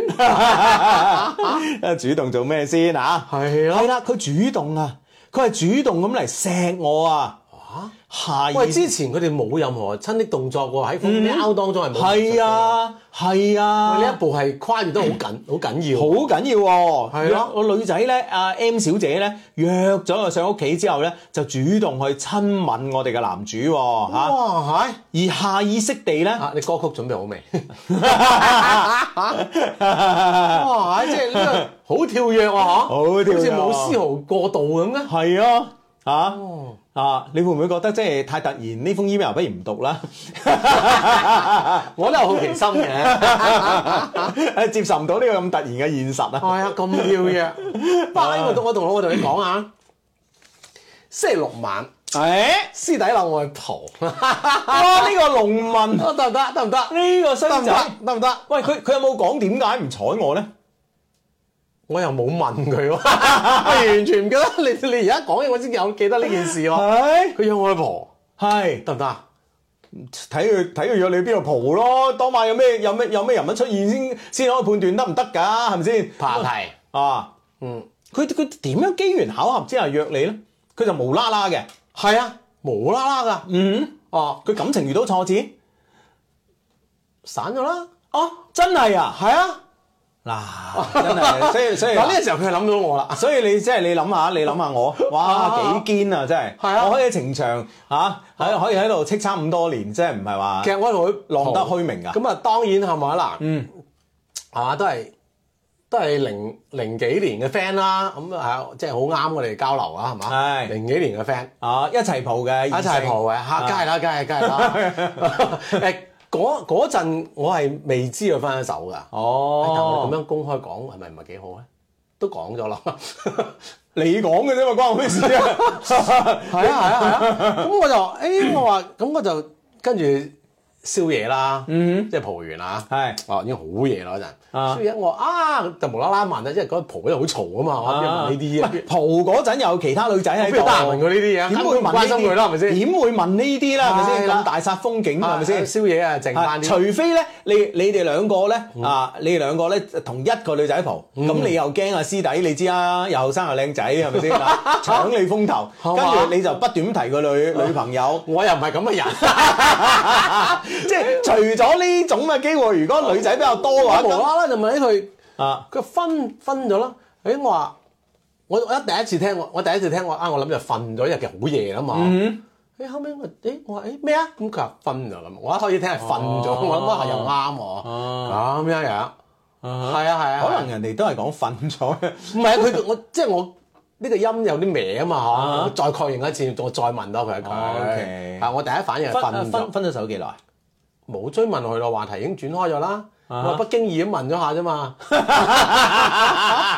我隨口問噶嘛。哎，你咪話咧，佢話瞓咗啦。我誒，哦，我話係喎，唔早瞓咗。佢話唔係啊，瞓咗咁啊，係啊，係哦，啊，係啊，係啊我都好開心啊，師弟已經係啊，好開心，嗱，你真係你講呢啲咩意思啊？你即係同我婆婆又好開心，我意思係咁啊啊點啊？我 啲你有咩意見？啊我啲受傷害咯，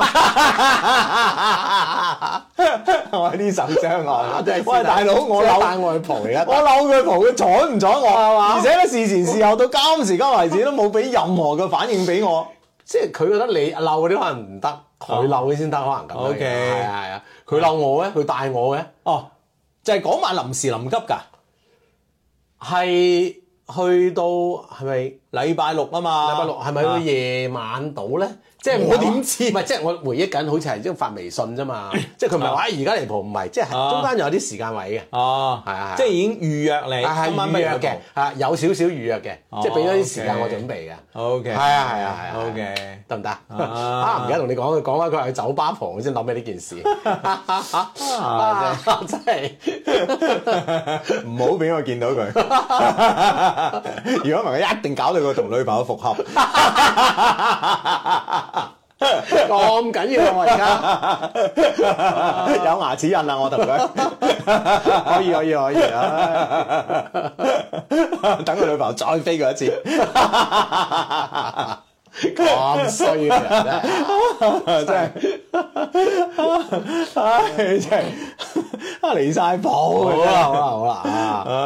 跟住落嚟係一些好福利時間，節目下載專屬福利，內士力斯牡蛎濃縮片福利價，牡蛎片專門為男士調養身體，提高精力，正品嘅全網最低價，堅持調養，成個男人翻晒嚟啊！即刻上 Q 魔購買啦！係啦，咁啊呢個時候我哋 啊翻翻封 mail，咁啊嗯佢哇去到佢屋企，對方咁主動，係啊，點解嗯係啊啊，哇！我都準備播歌啦。係啊，冇理由噶， 即係事前冇任何鋪墊噶喎。係啊，咁啊，咁咧就係佢又主動親吻我，唉，下意識咧，我嘅手又喺度喐啦，咁啊，嗯，雖然呃誒，因為咧，我其實咧，我已經唔係 V 啦，一早都唔係 V 啦，咁啊，但係呢種手感，呢種感覺，哇！而家諗翻都開心啊，嗯，係咁啊，但事情咧，只係行到呢一步啊，係，唉，咁啊，嗯，嗯，咁啊，呢個時候咧，我電話響啦，咁啊。咁咯，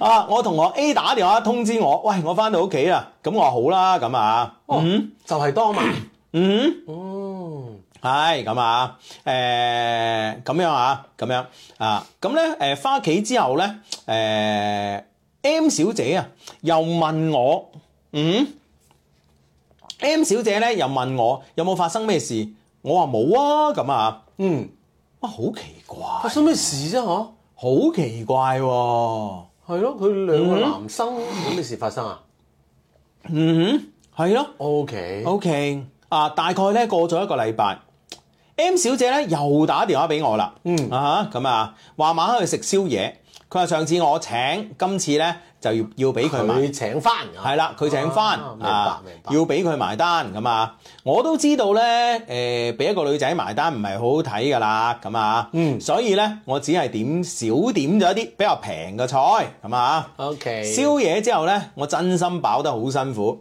我就不如行路翻屋企啦，咁啊，嗯啊， 消化下，係啦，咁樣消化啊啊，夜晚食咁多。啊，我哋兩個呢個屋企都係同一個方向，於是呢，一邊行一邊啊繼續傾偈啊，咁呢，行行下，佢突然間就問咯喎、啊問咩你有冇中意我啊？咁樣啊，啊？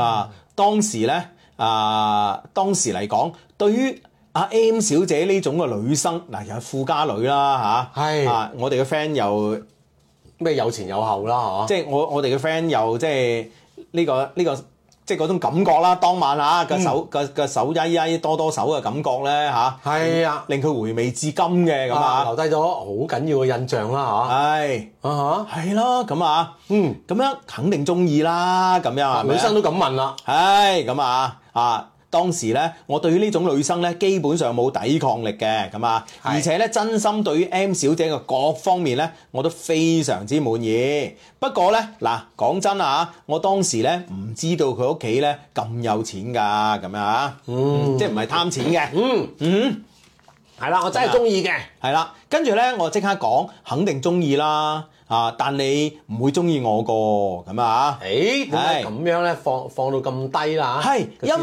為係啦，因為咧，其實我身高唔高㗎。作為男生，我只有一百六十三 cm 咁啊，一百一十斤左右，三無青年啊，嗯，咁啊，係咯，即係個男仔又奀奀瘦瘦咁啦，咁啊，咁樣又冇乜事業啊，冇乜嘢啦，暫時啊。但出人意表嘅係 M 小姐話唔係啊，我覺得我哋幾夾㗎咁啊，嗯。即係好明顯係女生中意男生啦，跟住再問男生，喂，你中唔中意我啫？咁啊，係咁啊，啊哈，嗯咁幾好啊，水到渠成啦，咁人係啊哋都唔介意你啦嚇，係啊唯一心入邊擔心嘅嘢，啊對方都直接唔介意啦，啊，咁你介意咩咧？係咪先？係啊，係啊你又咁中意佢，嗯，咁冇嘢講啦呢件事啊 嚇，晒命啦，係嘛？係嘛？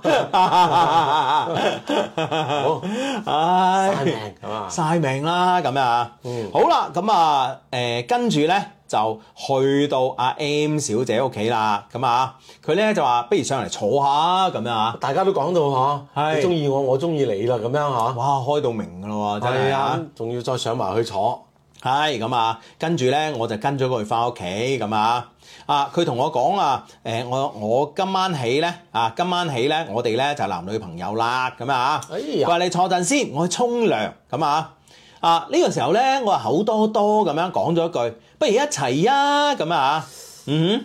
哇！ 即係既然都男女朋友啦，即係呢個邏輯上係咁樣去㗎係嘛？ 哇整啲咁嘅嘢啊！唉咁啊，M 小姐話唔好，佢話女生就要矜持一啲嘅，嗯啊，所以咧我哋咧就分開沖涼咁啊，係喺佢沖涼期間啊，我就開始咧打量佢屋企啦，啊哈，即係研究下佢屋企啊，咁啊嗯係，啊睇下即係啲上一次其實都冇認真睇係嘅，哦上一次一去到就錫，跟住佢又好忙啊，係嘛？即係係咯個啊個重心唔喺度啊！嗯 重心，因為充血嘅關係，啊 所以重心下移啊嘛。 你係咪呢個意思？下啊次 我冇你嘅咁嘅理解 能力啊！你個人真係喂，大佬，我我唔係理解能力，我係科學分析，你知唔知啊？幫我分析 啫，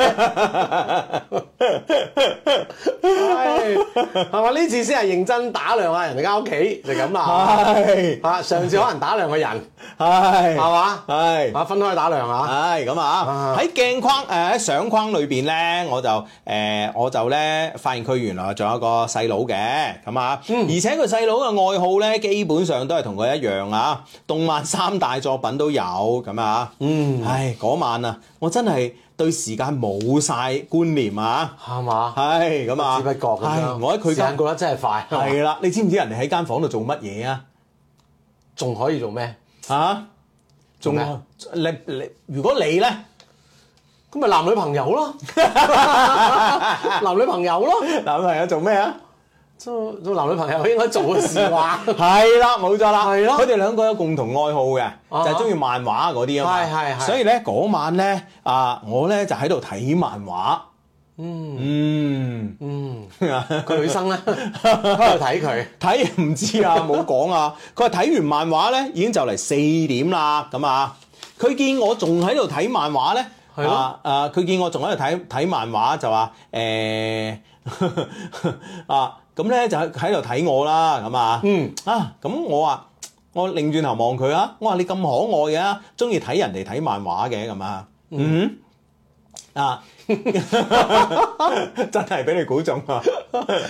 個個女生喺度睇男生睇漫畫，係啊啊男生就睇漫畫，個女生就睇佢，係嘛？係嗯咁女生聽到男生咁樣問你咁可愛，點解中意睇人睇漫畫係咧？內心係咪有好好多嘅疑問啦嚇？啊。跟住人有冇疑問啊？唔知啊。跟住人哋嚟咗一句，嗯我只係中意睇你喜歡嘅啊，我只係中意睇你睇漫畫而已。嗯，哇，係，因為咧呢句説話咧，我就開始行埋佢身邊，去主動錫佢啦，咁樣啊，嗯，係、我咧就主動發起咗。第一次嘅進攻咁啊係！哎呀，突然間問問問誒誒。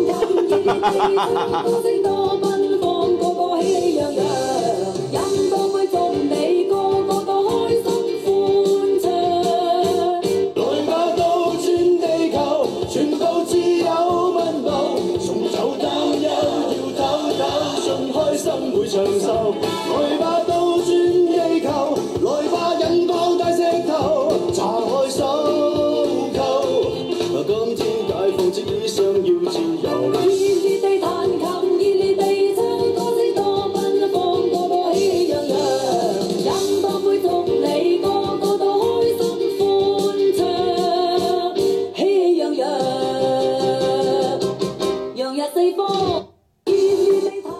係啦，係啦，咁啊啊就發起咗第一次嘅進攻，嗯。係嘛？係咁啊啊，咁咧事後咧發現佢係經驗非常之好啊！哇，有一個經驗咁好嘅女朋友咧，真係咧開心啦！喺對上個半小時裏邊啊，我哋互相主動咁啊，嗯，哇！當晚咧我先知道咧，原來咧經驗豐富嘅女生係咁樣嘅，咁啊，哇，係咁啊！當晚啊，我哋啊啊禮成之後咧，已經天光啦，咁樣啊。嗯，係啦，一夜無話嚇，嗯只有動作咁啊。係啊，咁啊， 哇，真係開心啊，真係啊啊，係啦，因為男女天光啦啊，天光啦嚇係，因為男女朋友嘅關係啦，我哋之後呢就出雙入對。呢兩個月嘅期間，呢兩個月嘅期間，亦係我心中最愉快嘅日子，咁啊，嗯啊，咁 啊。即係比較禮性，咁用啲咁嘅措辭，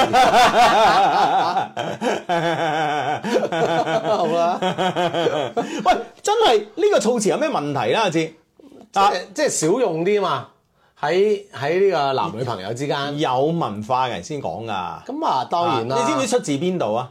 嚇禮記好嘢，好嘢，好啱嘢， 啊啱啊好嘢，好嘢，好嘢，俾個掌聲你。 好啊，好啦，好緊要啊！係咁啊，咁古時咧，誒通常咧對於男仔女仔嘅咁樣嘅誒一種嘅呢個交流嘅方式嗯啊係係啦，咁啊通常叫啊行周公之禮啊係啦係啦，所以咧行出完就叫禮成，係啦冇錯啦，咁呢個咧係嚟自周禮嘅嚇。啊！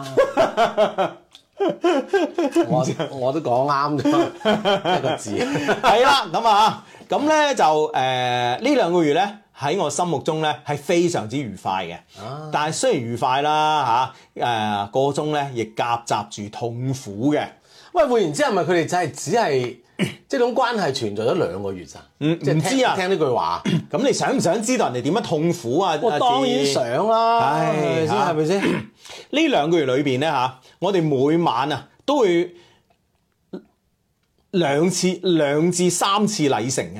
哇！嗯哼啊，直到一個半月之後啊，我感覺咧呢種嘅行為已經成為我嘅習慣啊。我哋試過喺客廳啦、喺廚房咧、衞生間、喺陽台，就連公園我哋都試過啊。哇，係無處不在，係咁啊，咁樣 啊，佢咧啊開始咧就係、誒、開始咧啊，同我咧就開始又好，哎呀，即係 點啊點啊，你都冇辦法用言語嚟形容咪都讀唔落去嘅。如果跟原文嘅話啊啊哦哦哦即係啊， 唔可以即係係嘛開始激烈咁樣互動啦。誒、哦？OK，啊得唔得啊？得唔得啊？哇，哇！真係你真係，係 嘛？ 哦唉咁啊， 仲仲 要係感覺被偷空，係啦咁啊。偷空啊啊唔係偷空，跟住咧，佢之前咧就係、呃因為嗱，之前都強調過啦嚇，咁啊見我兩次咧都係長衫長褲嘅咁啊。後來啊，因為咧大家要圖方便咁啊，佢咧亦開始換成短裙啦。情到濃時啊，喺公園張凳咧一坐上嚟咧就方便啦咁樣。嗯即係呢個變成男女朋友關係之後係啦之後啦，咁啊啊，。所有嘢都改變晒啊！嗯，咁啊，好啦，兩個月咧，好快過去啦吓。嗯，期間咧，其實我都知道佢咧有唔少嘅男性朋友嘅，咁啊，好，咁啊，我見過佢咧，為咗去見誒、呃另外一啲嘅男性朋友咧，偷偷地咧就瞞住我吓，咁、樣誒。呃我咧每次即係好嬲啦嚇，哇！你同啲男仔咁啊係啊係啊，仲俾係我啊，知道啊係啊，咁啊，即係瞞住瞞住啊嘛，係咪先係啊？咁樣佢偷偷咧見一啲男性朋友偷偷地瞞住我咁啊，咁咧我好嬲啦嚇！我每次咧因為呢啲咧同佢嘈交講分手嘅時候咧，佢都會主動挨過嚟，嗯跟住咧啊一場周公之禮咧嚇，啊又將我呢個念頭咧打就打消咗打消咗啦，咁樣啊，嗯，咁啊，啊，你你諗下嚇，作為一個熱血男青年嚇，係嘛有時咧呢啲問題對於 誒我嚟講咧係基本上冇抵抗力嘅，用身體説話係啦，咁啊，嗯禮成之後咧就好似咧冇嘢發生一樣啦，咁啊，樣，過去了咁啊，嗯，啊係啦，但一切盡在不言中喎。唉，咁啊，嗯 一晚三次禮 成，阿智叔聽到心服口 服，即係次次咧個男仔，哇！我發現你又同啲其他男仔出去玩，好嬲啦啊不如我哋分手啦咁啊，話佢啦啊，跟住咧啊，係嘛？呢個女生就使出渾身解 數，係咪咁嘅意思啊？係啊係啊哦係咯係咯係咯，少林七 十二絕技係啊，你真係冇辦法抵擋 啊！係啊，係啊跟住完咗之後咧，件事好似又過過去咗。過去咗啦，咁樣。嗯當然呢件事就喺呢兩個月期間咧，都係都時有發生係嘛？啊，但每次咧都俾呢個女生解決咗。嗯，哦，哇，真係大鑊，真係大鑊啊！嗯，咁樣咁樣，OK 唉 OK。咁啊。啊，咁啊就呢個過程係咁啊係啦，過程係咁樣嘅，咁啊，咁咧就誒、呃，後來咧我先知道啊嚇，我之前誒喺、我之前啊，原來我同學啊，即係嗰個 A 君啊。啊，就係佢男朋友，啊因哦為呢件事呢，咁啊，介紹人 L 小姐呢都出面幫我哋解釋，因為最初開始呢，我同學冇話佢哋兩個同學，誒、呃即係阿 L 小姐呢都啊，佢哋兩個拍過拖啊，我唔知喎、啊，即係介紹人都話，哎呀，我真係唔知噃。係啊，我真係唔知喎，咁啊，啊係咁啊，係咁樣誒，呃咁樣啊，但係咧，即係面子呢樣嘢咧，對於一個二十出頭嘅年青人嚟講咧，面子最最最重緊要啊嗯啦。要係嘛，要有面啊嘛。嗯，咁啊，我朋友 L 小姐咧，為咗避免我同我誒嗰、個同學 A 君啦，咁啊、發生問題，每次都幫我解釋啊啊誒。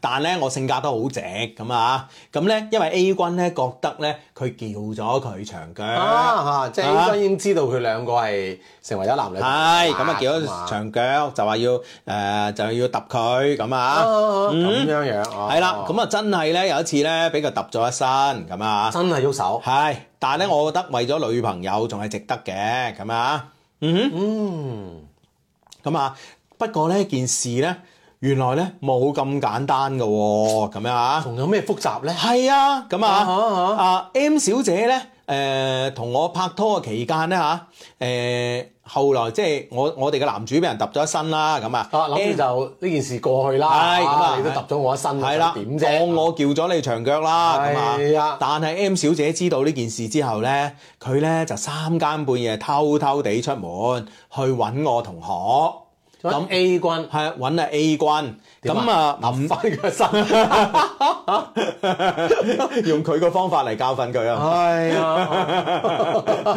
透支佢。咁啊咁啊係啊，咁啊，偷偷三揾佢係啊，三更半夜偷偷地出門去揾佢，天光先至翻嚟，咁啊，喎，咦？哇啊咁！又俾我哋寫 mail 嚟嘅男主知道，係咯，係咯哎呀，哇！真係攞命啦，真係啊！係咯，哇啲事情真係越嚟越複雜啊！係啦，呢件事呢已經複雜到呢，我都唔知道應該如何收場嘅局面啦。我同學呢就怪我搶個女朋友，而我呢就責怪我女朋友三更半夜去見佢咁啊。而我嘅呢個朋友 L 小姐呢，又覺得我可憐，又幫我出頭咁樣啊。嗯，係啦，終於係一晚啊，咁啊啊，L 小姐都幾負責任㗎喎。 係啊係啊，係即係而家啲啲媒人啊，係啊 真係好 負責，兩個拍拖。誒跟蹤得咁足咁樣啊，OK OK，終於有一晚咧，L 小姐咧覺得都冇辦法忍受啦，咁啊主動叫咗幾個當時喺酒吧誒、呃比較吃得開嘅朋友，幫我出面問我同學 A 君啊呢件事點搞？哦，即係拆掂佢，啊，係係咁啊，差點佢咁啊，哇！呢真係社會人士咯嚇。哦，咁樣，咁咧就我同學亦係性格比較火爆嘅人，呢樣嘢我清楚嘅。嗯當時咧為免啊牽連太多嘅人，我話冇啦冇啦，我自己一個人去揾我同學搞掂佢啦，咁啊。啊，我同學咧亦知道咧呢件事要解決咧嘅當晚咧啊啊咁樣，亦知道呢件事要解決啦。當晚咧，我同我同學將所有嘅事事情咧啊就解釋清楚。啊！嗯即係兩個人都係單拖去啦，係咁啊，呢個 friend 話齋啦，四四六六拆掂佢啊，嗯係啦，一五一十就好啦嚇，唉拆唔拆得掂啊？插唔插得掂啊？係咯，有啲事情咧，比電視劇仲要狗血啊！咁啊、m 小姐咧雖然認咗我哋之間嘅關係，但係咧誒。呃佢話：哦，點解我我哋可以拍拖呢？係因為你嘅同學啊 A 君啊，啊對我不瞅不睬先至咁樣嘅，咁樣嗯即係特啊，登揾我哋嘅 friend 嚟激 A 君啊，係啊，喂即係呢個原因可能係咁樣啦，咁啊。哦啊，唉，反正咧當晚咧好唔愉快啦，咁啊，啊咁樣誒嗰晚咧傾傾下 A 君又揼我啦，咁啊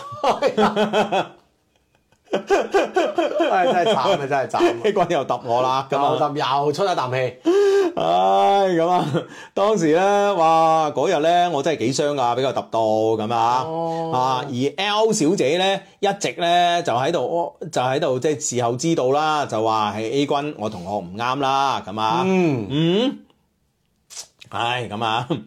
啲 friend 話笑死，人哋俾人揼你唔好咁樣笑啦，好唔好 啊？唉，真係，係啊，啲 friend 話好慘啊，嗯，咁啊，點啊？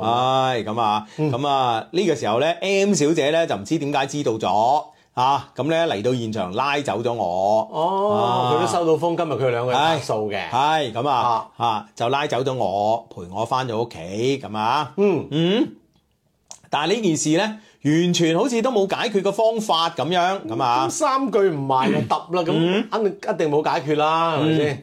嗯，咁啊，誒、當晚咧，M 小姐咧就話誒、我哋以後咧應該冇機會再見啦，咁樣啊誒，哎點解咧？嗯，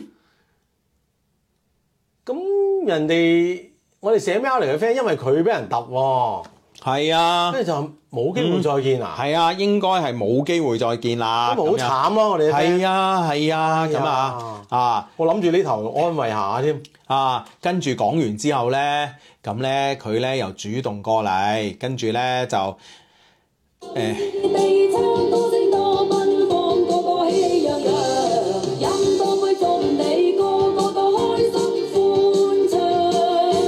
來吧，到轉地球，全部自由奔跑，送走擔憂，要抖抖，盡開心會長壽。來吧，到轉地球，來吧，引爆大石頭，拆開手扣。係啦，嗯，咁啦，咁啊！啊呢。邊話齋，唉，肯定傾唔成啦。你都冇揾啲老叔父出 面擺平呢啲，唔係即係兩個人真係傾唔掂㗎，係嘛？唉有啲長輩係 嘛？啊，出下面先得㗎。係啊，一嘢又倒轉地球啦，咁啊，哦倒轉地球之後呢，咁啊，誒、我呢就離開咗呢個城市，咁啊，哦我呢就避開晒所有嘅朋友，咁啊，其實主要驚 A 揾到佢啫，我 又諗，再哦揼一身啊！係啊，係啊，咁啊，嗯咁就就離開咗呢個城市，哼，係。離開咗呢段戀情。係啦，啊三個月之後咧，M 小姐咧突然之間打電話俾我，嗯嗯哼，咁啊，佢同我講話有咗，三個月之後，係啊，同佢講即係覺得係佢噶啦，係係啦係啦係啦，嗯嗯，係當時嘅我咧，唔係唔想啊承認呢個小朋友，而係咧，我覺得過程裏邊咧，誒、牽涉太多人啊，係咪先？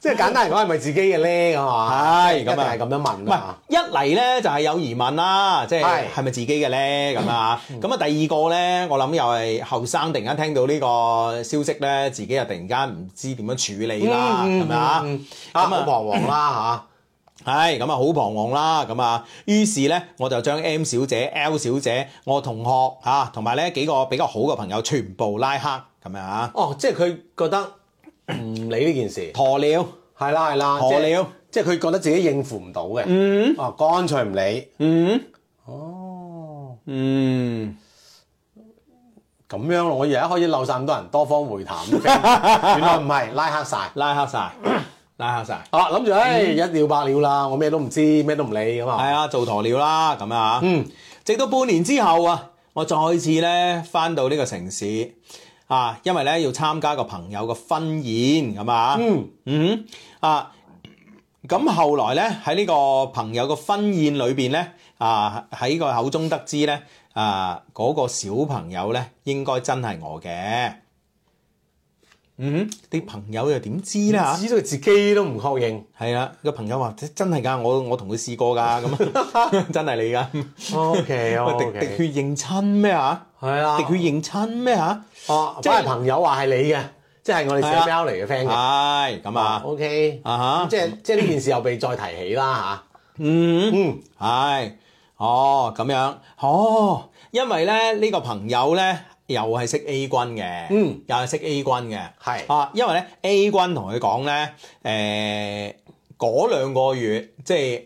即係嗰個 A 君咪咪嗰個 M 小姐咪經常三更半夜出去揾佢嗰個同學嘅，係揾阿 A 君嘅咁啊啊咁咧就係話 A 君咧同我呢個朋友講，佢咧係阿啊 M 小姐同我拍緊拖嘅期間，雖然咧佢都有見 M 小姐，但係咧只係唔開心，揾佢出嚟傾下偈，係冇發生關係嚇。嘅。哦，係啦，明白明白。嗯嗯哼，嗯好啦。哼，哇！哦，即係所以咁樣推論，嗯，哦，嗰個小朋友應該係我哋寫 mail 嚟嘅 friend。係冇錯啦，咁啊，嗯，係啦，咁啊，但係呢件事咧行到呢一度咧，竟然又再次峰回路轉喎、吓？嗯，係 M 小姐咧，可能咧就因為咧我拉黑咗佢啦，咁啊，嗯咁咧佢又唔想落咗肚入邊嘅 B B 喎，嗯，於是咧就同我另外一個同學咧就結婚喎，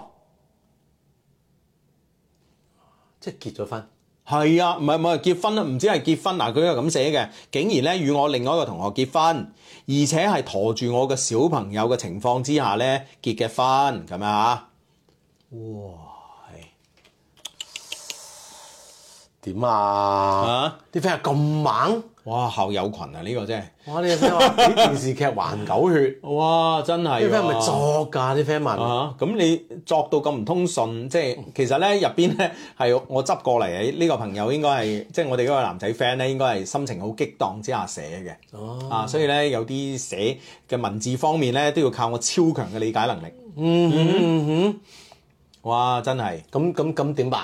唉，咁啊結哦咗，，佢又知道結咗婚，嗯哼嗯所以咧咁啊誒。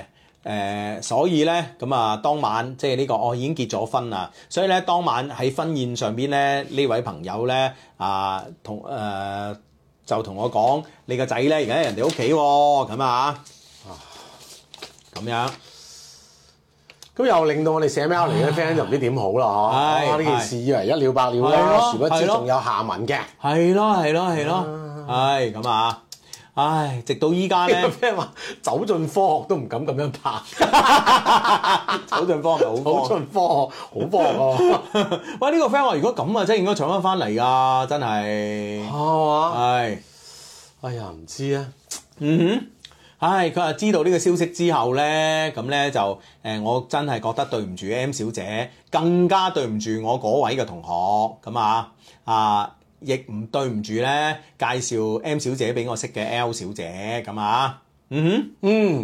哼，咁啊啊，直到呢一段時間之後呢，我呢有另外一個朋友話俾我聽，其實 L 小姐呢一直都中意我嘅，而我只係當佢係朋友咁樣啊。哇，係嗯。咁啦係啊，係啊，咁啊，喺度呢，我想講一句對唔住啊，各位同我誒、各位我嘅朋友咁啊，我知道呢，我嘅行為係有問題啊。啊！但喺度呢，我衷心希望啦，啊 M 小姐呢，永遠快樂，多謝你嗰兩個月嘅陪伴。喎，嗯，嗯，冇啦，冇啦。佢冇講呢件事點解決，咁當當冇發生，喂，我哋呢個朋友都係蛇習啤慣㗎啦啊，都係蛇龜㗎嚇。啦。呢個 friend，我哋好多 friend 質疑呢件事啊。嗯佢話一米六三有咁搶手咩？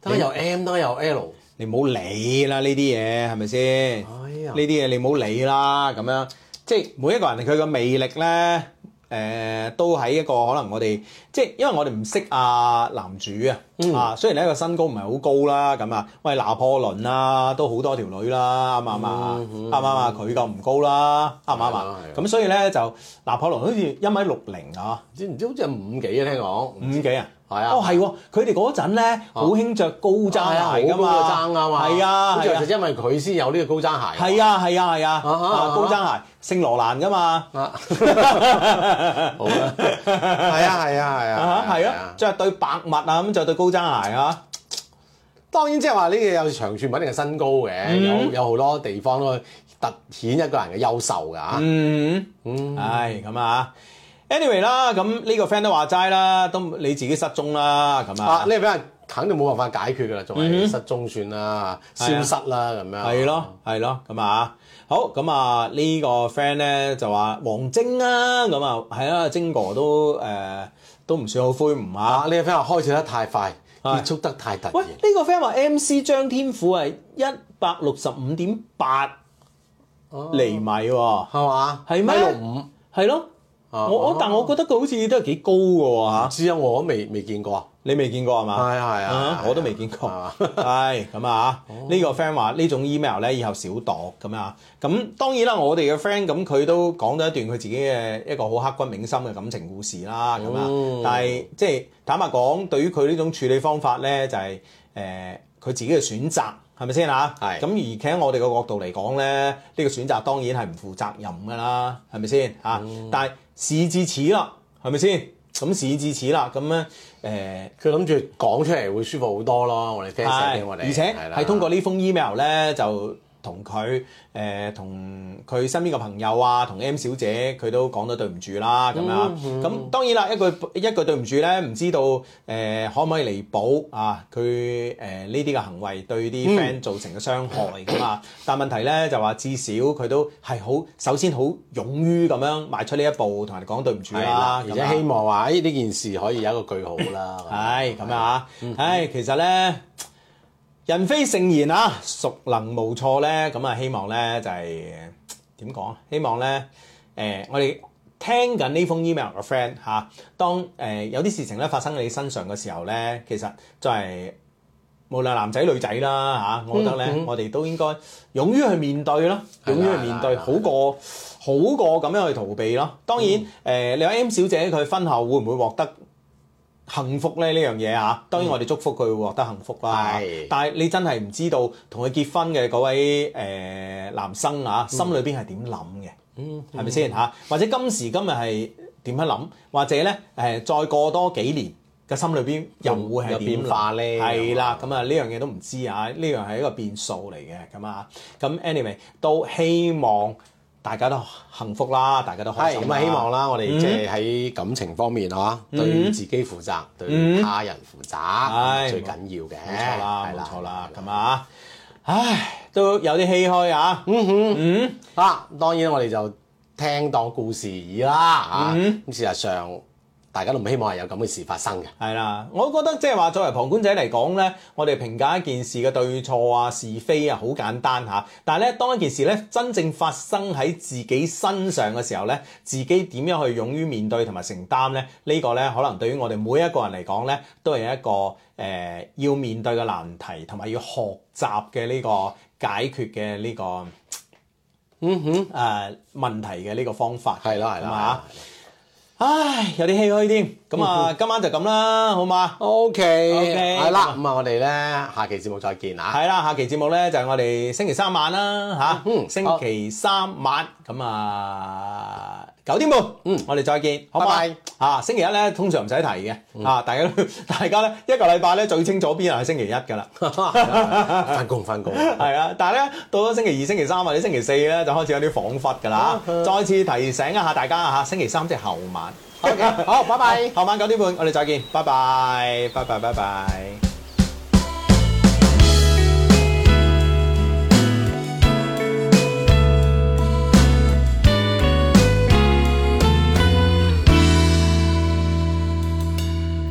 背靠在树枝上，蜻蜓落在露水旁乘凉。表白后的妩媚树下，突然发了芽，美得不像话。再让我想一想。那对你的情话怎么讲？慢火熬的细水长流，念长长久久，约好到白头。你浅浅的微笑，就像无美自酱。我尝了你嘴角唇膏薄荷味道，是甜甜的情，来的这么确定，因为你每个害羞的反应，你浅浅的微笑，就像无美自酱。迎风吹过你的头发，我好喜欢。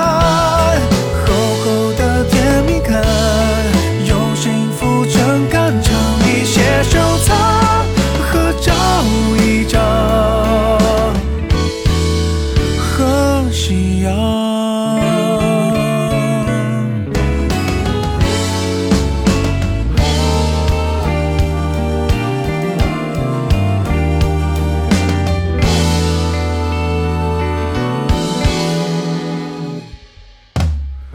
摇一勺这味道，暮暮朝朝，比例刚刚好，果肉配焦糖的温柔，在几个春秋，我为你一口。你浅浅的微笑，就像无美自酱。我尝了你嘴角唇膏薄荷味道，是甜甜的情，来的这么确定，因为你每个害羞的反应，你浅浅的微笑，就像无美自酱。迎风吹过你的头发，我好喜欢。厚厚的甜蜜感，用幸福撑杆，成一些收藏合照一张，和啊夕阳。厚厚的甜蜜感，用幸福撑杆，成一些收藏，合照一张。